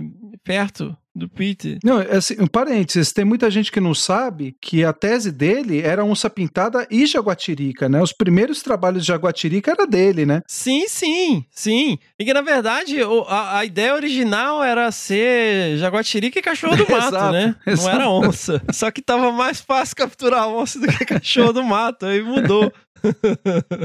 E nas reuniões, eu participei de algumas reuniões com ele, do, do Cat Specialist Group, e eu lembro, a gente teve, foi para a África junto, ele me levou, ele me indicou na organização desse congresso da IUCN, eles estavam tentando montar um grupo de trabalho de conflitos. E estavam todos esses, esses, caras aí, né, a Laurie Marker do Guepardos e, e, a, e o Ula estava também, e várias pessoas aí, feras dos, dos grandes felinos, e o Peter, e aí eles queriam sempre botar o Peter para falar assim, nas plenárias e tudo, e ele sempre, não, não, não, não, não, vai, vai você, vai você, ele nunca queria estar tá ali no spotlight, né, nunca queria estar tá na evidência, e no final uhum. ele fez que fez, que ele ia falar, e no final ele chegou atrasado, e ele me contou, falei, só cheguei atrasado porque eu não queria falar lá na plenária, que era uma plenária mundial, cara, era um super auditório mundial, ele falou, não ia subir nesse palco, né, cara, isso era o Peter, né? A humildade, a humildade dele. Inclusive, teve outro caso aí de uma outra vida que o Peter, cara, ele foi subjugado na, na rua por dois assaltantes na África do Sul. Jogaram ele no chão, roubaram a carteira dele, tudo. Depois jogaram a carteira mais pra frente. E era uma caminhadinha Caramba. que a gente tinha do hotel até o centro de convenções. E eu sempre falava, Peter, eu te espero. Não, tchê. Aí ele gostava de, fa de fazer a cesta dele à, à tarde. Ele voltava pro hotel para dormir. Numa dessas, ele, ele acabou sendo assaltado aí. E os caras jogaram ele no chão e, e ficou um pouco machucado também. Mas aventuras do Peter, né? Mas desse, desse grupo, eu acho que é legal, Fê, é, o Rodney Jackson, que é o cara que, que deu start também com com monitoramento dos é, leopardo das neves e que o Peter gostava muito dele por, porque era um bicho que fascinava também o Peter e, e, e, as, e, e acho que as histórias que o Schaller trazia dos leopardo das neves tudo. E o Rodney Jackson ele já é de uma, uma segunda geração ali dos, desses grandes especialistas de, de felinos né? Então o, o Rodney Jackson também era ele era do, do grupo né, desse grande grupo do, da IUCN, do grupo de especialistas de felinos, e ele também é, ficou muito passado com, com a notícia do Peter e, e mandou a mensagem dele. Ele escreveu que a notícia, ele escreveu assim, né? Ele também não gravou um áudio, ele preferiu mandar escrito. A notícia de seu falecimento foi um choque profundo e repentino para mim. Embora eu não conhecesse o Peter tão bem, tendo encontrado algumas vezes nas reuniões da IUCN conferências sobre conflitos humanos, sobre a vida selvagem, é, aprendi rapidamente como ele era um cientista amigável, muito amigável, humilde e sensível. Sempre respeitei profundamente seu trabalho e seu artigo, eu acredito que o das onças, né, foi um desses artigos críticos chave que consultei ao escrever minha dissertação sobre os primeiros leopardo das neves monitorados por radiotelemetria. Espero que Peter encontre paz enquanto sua alma olha para baixo, observando todos os jaguares e as florestas tão vitais para o bem-estar da espécie. Obrigado por tudo que você fez pelas onças e por outros animais selvagens no Brasil. E espero que todos nós possamos ficar bem e em segurança durante esses tempos terríveis em que a pandemia nos assola tão violentamente. Rod Jackson. Vamos lá. Bom, acho que falando da projeção internacional do Peter, a humildade, a persistência dele e tudo isso, eu acho que um pouco tem da do, do, de quem ele é e um pouco do que ele aprendeu com o grande mentor dele, né? Que foi até o fim da vida, né? Um, um amigo, um mentor, que foi o Schaller, né? O George Schaller, o grande George Schaller. É o Schaller, gente. Eu acho que, né, quem acompanha o podcast, eu acho que essa altura do campeonato deve saber, né? Eu acho que quem não souber quem é George Schaller, procure aí o grande naturalista George Schaller foi o primeiro a desenvolver pesquisas com panda, é, primeiro a desenvolver pesquisas com leão da Tanzânia, com tigres, com gorilas das montanhas, né? E ele veio para o Brasil é, em 1976 lá para iniciar o primeiro estudo com onça pintada no mundo lá na fazenda Acurizal, na Serra do Amolar, no Mato Grosso do Sul. E, e o Peter ficou sabendo que o Schaller estava no Brasil, escreveu para ele e aí começa essa história. Né? Foi o onde tudo começou. Nessa época, né, o Schaller começou, eles tiveram vários problemas e, e, acho que o maior dos problemas foi a convocação lá da, da WWF, que era um dos grandes patrocinadores lá dos, das pesquisas que o Schaller fazia naquele momento e chamou o Schaller para dar um, um começo. Né, ele era um grande diplomata né, dentro da pesquisa, muito famoso, conhecido, para começar os trabalhos com Panda na China. Né, assumir esse posto de coordenação desses trabalhos. Ele era o cara que ele sempre desbravava o impossível com esses bichos é, mais icônicos. Então lá se vai o George e o Peter ficou aqui e falou: o que, que eu faço, né?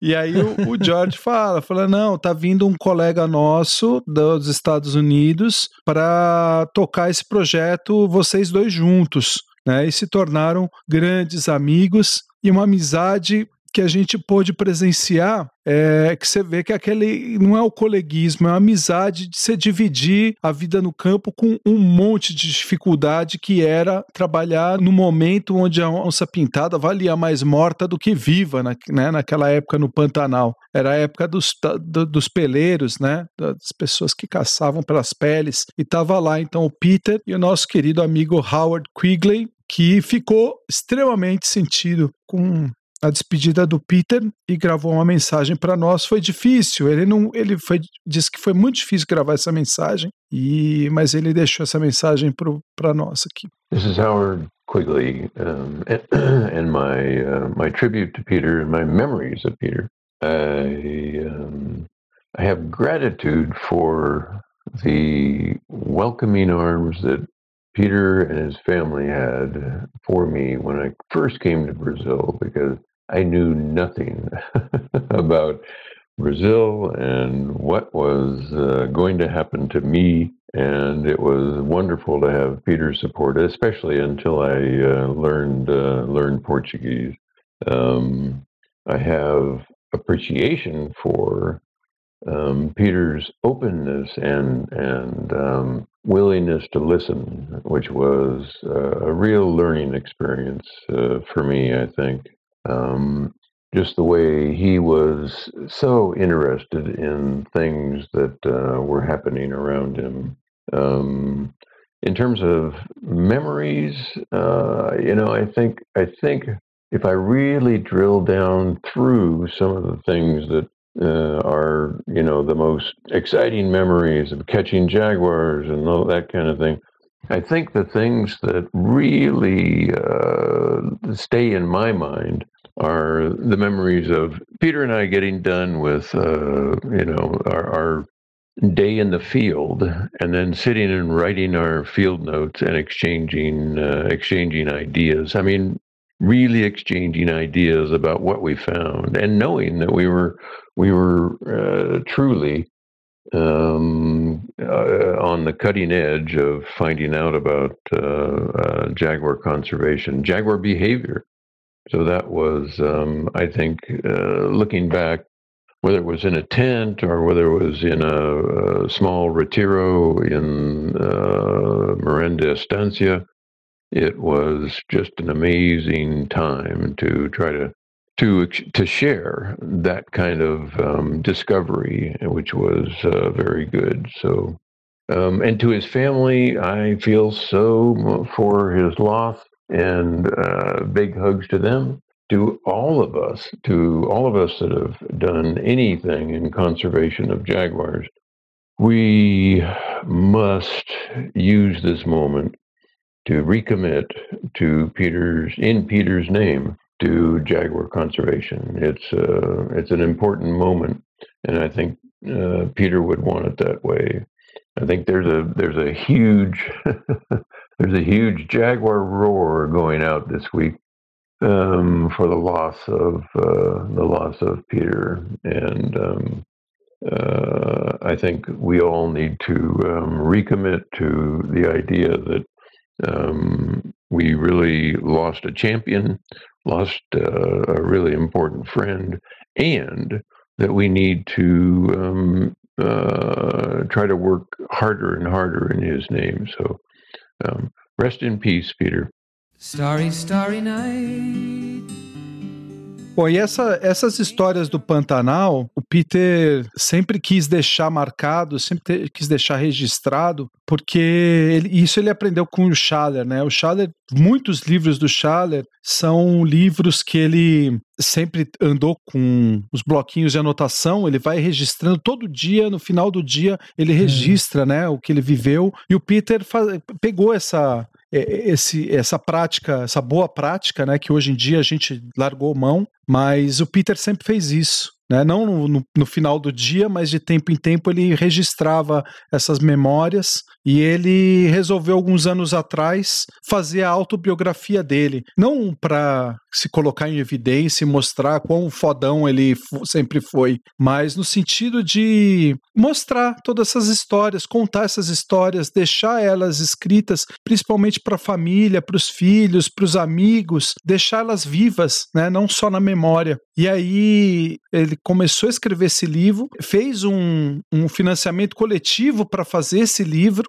E alguns anos, muitas pessoas deram dinheiro para ele fazer, e a preocupação que ele tinha era de não conseguir terminar. Então, o livro, ele é, um, ele é, uma, é uma Barça, uma enciclopédia Barça. Ele é enorme, enorme, porque ele, ele chamou a Laís, minha esposa Laís Duarte, para editorar o livro e chamou o Adriano para fazer a, a, editoração fotográfica do livro, né? E eu não sei em que pé que ficou essa fotográfica, mas a Laís terminou a editoração do livro é, a tempo, né? E ela pode contar melhor essa história para nós. É, deixou nessa mensagem que ela deixou para o Peter, mas esse livro logo ele vai sair e todo mundo vai poder ver com detalhes tudo isso que o Peter viveu e deixou para nós.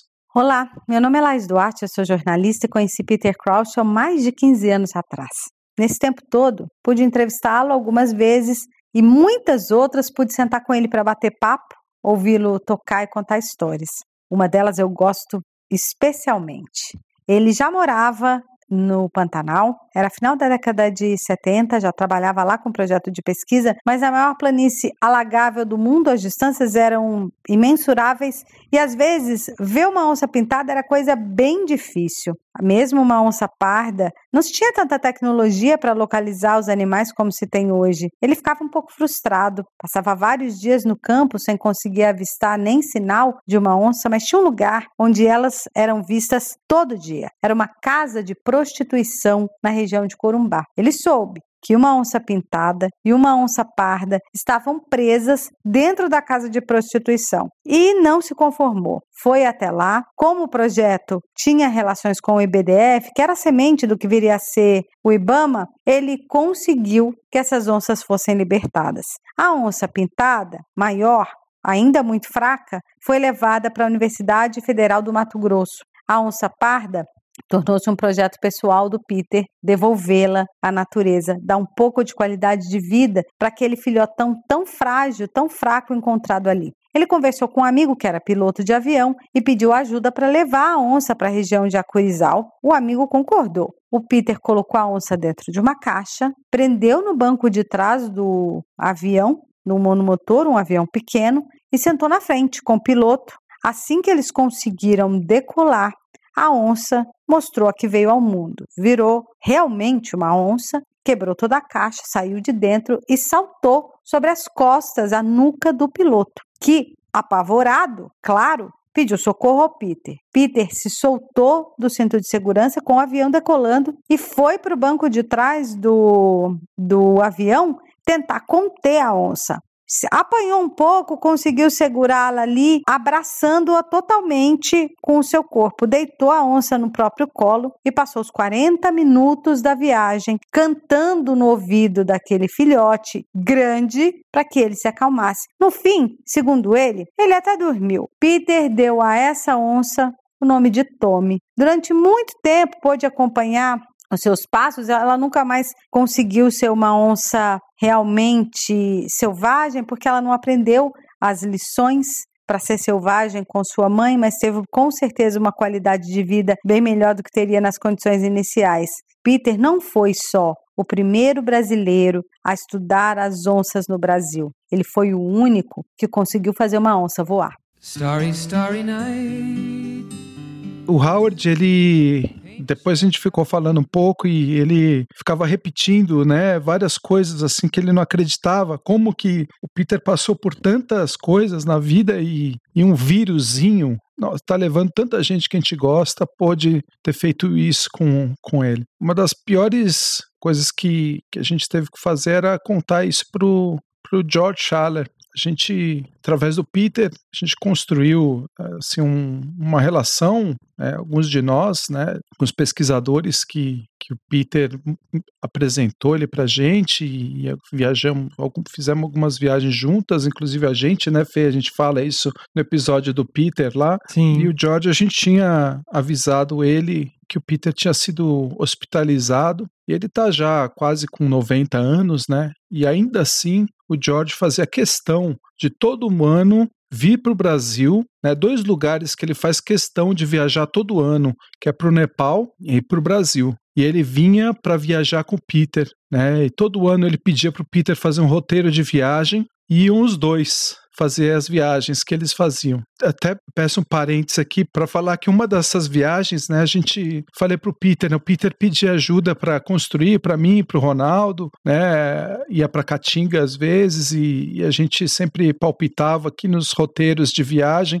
e uma delas eu falei, Peter, vamos levar o George para Canastra? É, eu acho que foi o Peter me levou para lá e eu sempre quis levar ele para captura de lobo. A gente não estava capturando, mas a gente estava tava procurando um bicho que estava meio desaparecido. E eu falei, ia ser legal, a gente faz. E eles iam pro Amazonas, né? E tinha alguns dias antes, né? Eu, e o Peter falou, o que a gente pode fazer? Eu falei, pô, olha, canastra são seis horas de viagem, né? Não sei se é pesado. Não, o George vai gostar. E aí fomos nós três para canastra. e eu tava lembrando esses dias, né? Foi uma super viagem que eu pude passar três dias ali com os dois monitorando o lobo e tendo ensinamentos é, e teve um dia que a gente foi subir no. Estava procurando o lobo. O George falou: melhor coisa para a gente achar o bicho é ir para o lugar mais alto. Né? A gente estava monitorando, era um bicho com colar de satélite, mas a gente estava usando o colar de, de VHF. Peter me ensinou a monitorar. Eu aprendi a monitorar, usar a radiotelemetria com o Peter. E o George ensinou para o Peter. Então você pensa, Fê, Pensa o que, que é você tá com o cara que te ensinou e o cara que ensinou o cara que te ensinou. E aí o George falou: vamos naquele morro ali. Aí eu falei: o Peter olhou para mim, era um puta morro, né? E o carro não subia, não ia subir lá porque era cheio de pedra, tudo. E aí o Peter falou: olha, eu vou ficar aqui. Tem cabimento, eu, né, com manquetola, subi esse morro, eu vou ficar aqui no carro. E, cara, eu e o George, eu subi um morro com o pé nas costas e eu fui parando no caminho inteiro. E aí a gente desceu, né? Fomos, achamos o sinal do bicho, descemos, fomos pegar em outro ponto lá. E, cara, assim, ter e discutir a triangulação com os dois ali foi, acho que, uma das cenas que mais marcou a minha carreira toda. Aí, aquele dia, a gente ficou ainda para ver um pôr do sol e ficou até um pouco mais tarde. E aquele dia o Peter teve uma puta de uma cólica renal. Ele me acordou no meio da madrugada e passamos a noite no hospital. Ele lá e eu sentado. E foi assim, cara. Foi como tá cuidando do pai, sabe? Uhum. E foi um momento, e no dia seguinte a gente encontrou o George para tomar café. Ele dormiu a noite do príncipe, né? E a gente, os dois quebrados de passar a noite no hospital. E rima até, né? Aquela história, cara.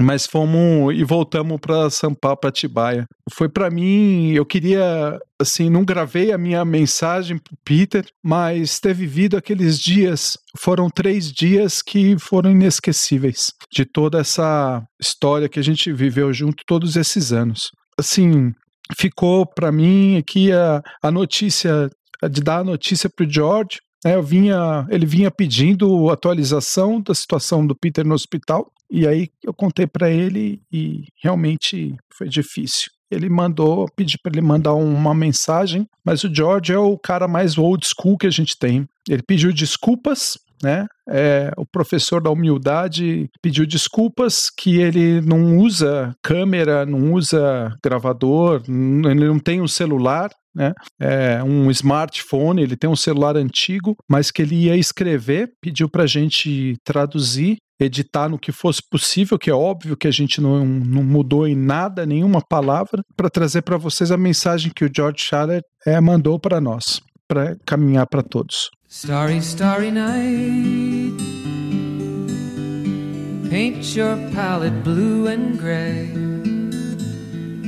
Look out on a summer's day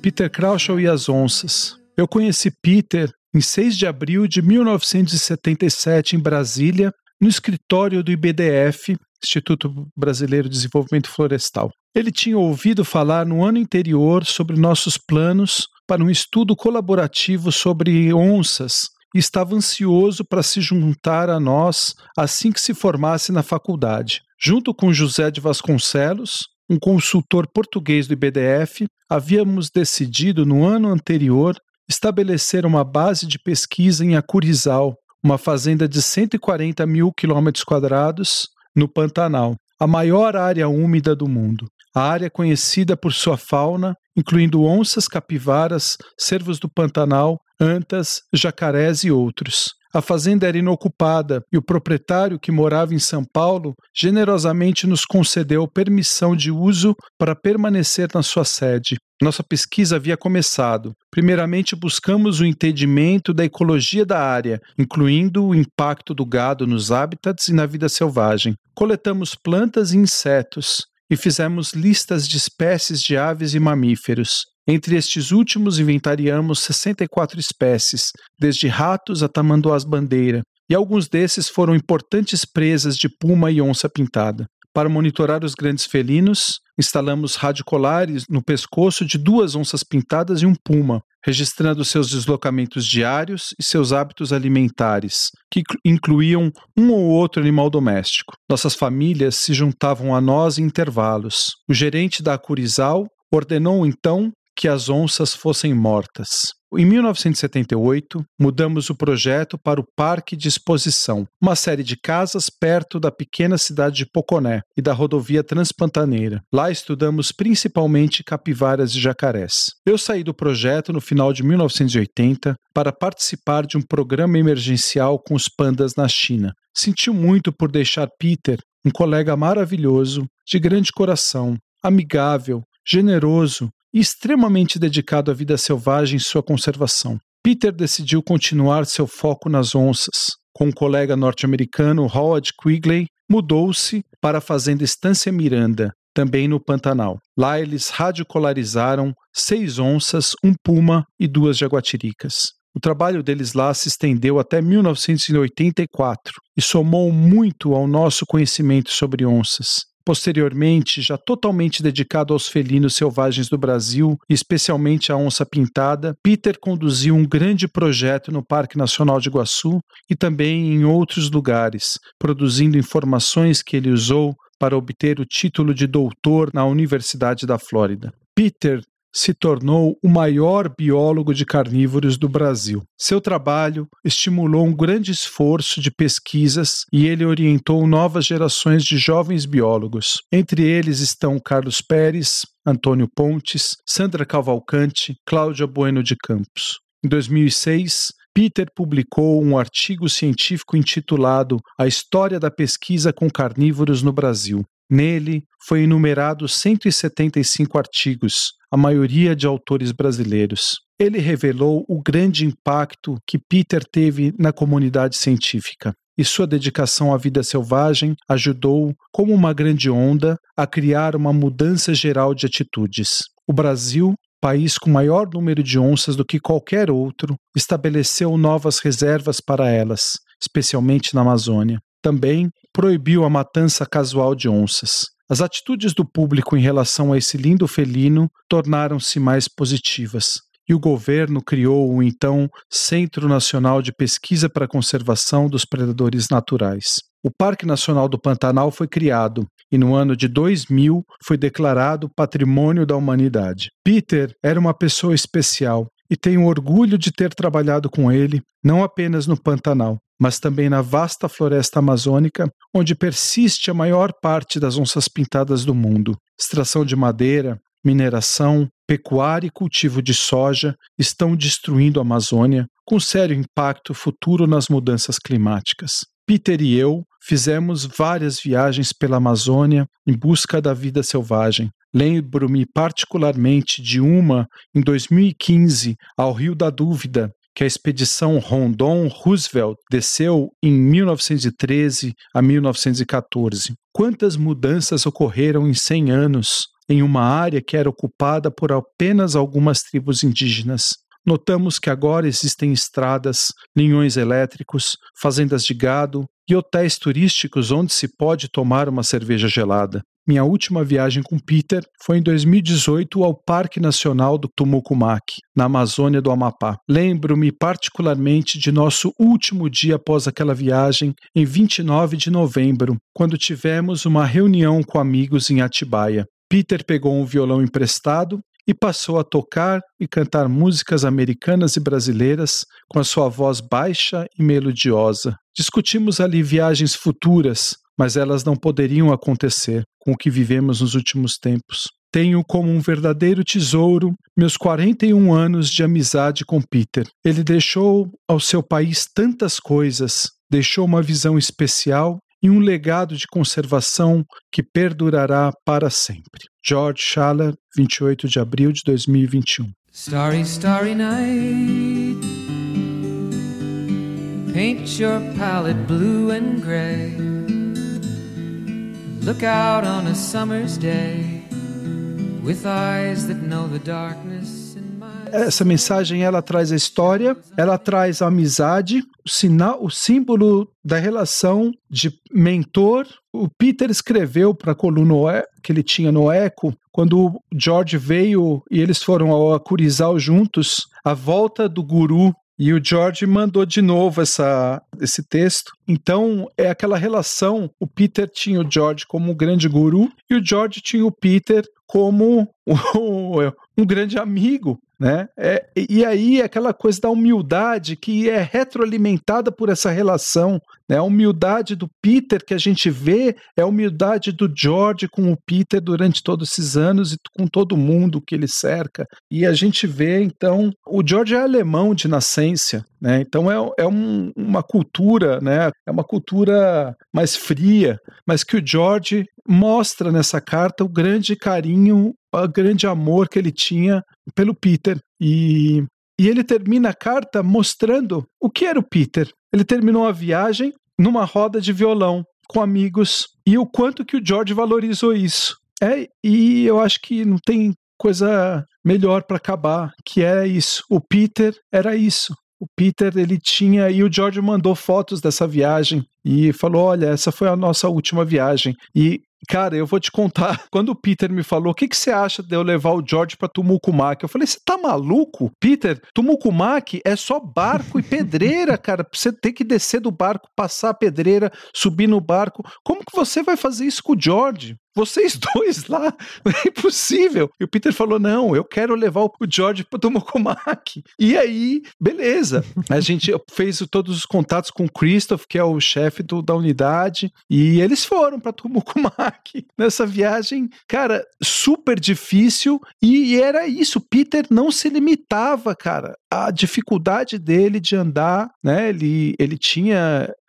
essa, se acentuou muito com o passar do, dos anos, né? A, a, questão da perna dele por causa do acidente de ultraleve, que era reflexo da coluna. Naquela nossa última noite, em 2018, em Atibaia, 19, 2019. no aniversário do Senap, 2018 foi quando a gente estava com o George, né? 2019, você lembra que ele ia operar o pulso ele estava morrendo de dores no pulso uhum. e ele operar o pulso, ele passou a noite tocando violão com a gente cantando. Eu fiz um vídeo, cara, e o Elildo tava é. tocando gaita também nesse dia, belíssima aquele dia. Foi a última vez que eu encontrei com o Peter pessoalmente. Todos nós, que ele não, não veio mais pra cá. Pessoal, Segue aqui então essa homenagem. Muito obrigado a todos que mandaram suas mensagens. É, fica aí esse tributo ao nosso querido amigo, nosso querido professor, nosso eterno mentor, Peter Crouchel fica gravado para nós cada uma dessas mensagens, cada uma dessas vivências. Acho que cada um de nós tem aquela preferida ou aquelas preferidas. Peter não era um cara de frases de efeito, nunca foi um cara de frases de efeito. Eu costumo dizer que o Peter é. E falava para ele, falei, puta, Peter, você...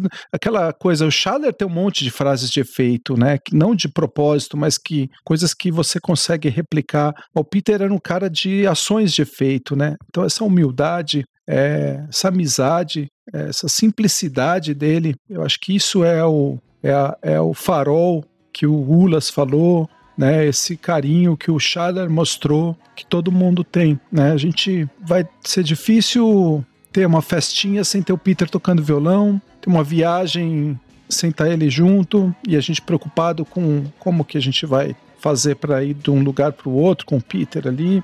É, vai ser difícil a gente ter um congresso sem ter uma fala do Peter, ter uma palestra, ter uma coisa, um programa de onça sem ter uma, uma aula de história natural do Peter. Vai ser difícil a gente tocar várias coisas. E como Rod Jackson falou, que ele esteja onde estiver, olhando pelas onças, olhando pelas florestas, olhando por todos nós. E a gente tem a certeza de que algum dia a gente vai se reencontrar. E agradecer ele com um abraço por tudo que ele deixou para nós. Muito obrigado, Peter. Eu é que tenho a agradecer, Fernando. Um abraço grande para todo mundo e espero que a gente se encontre por aí.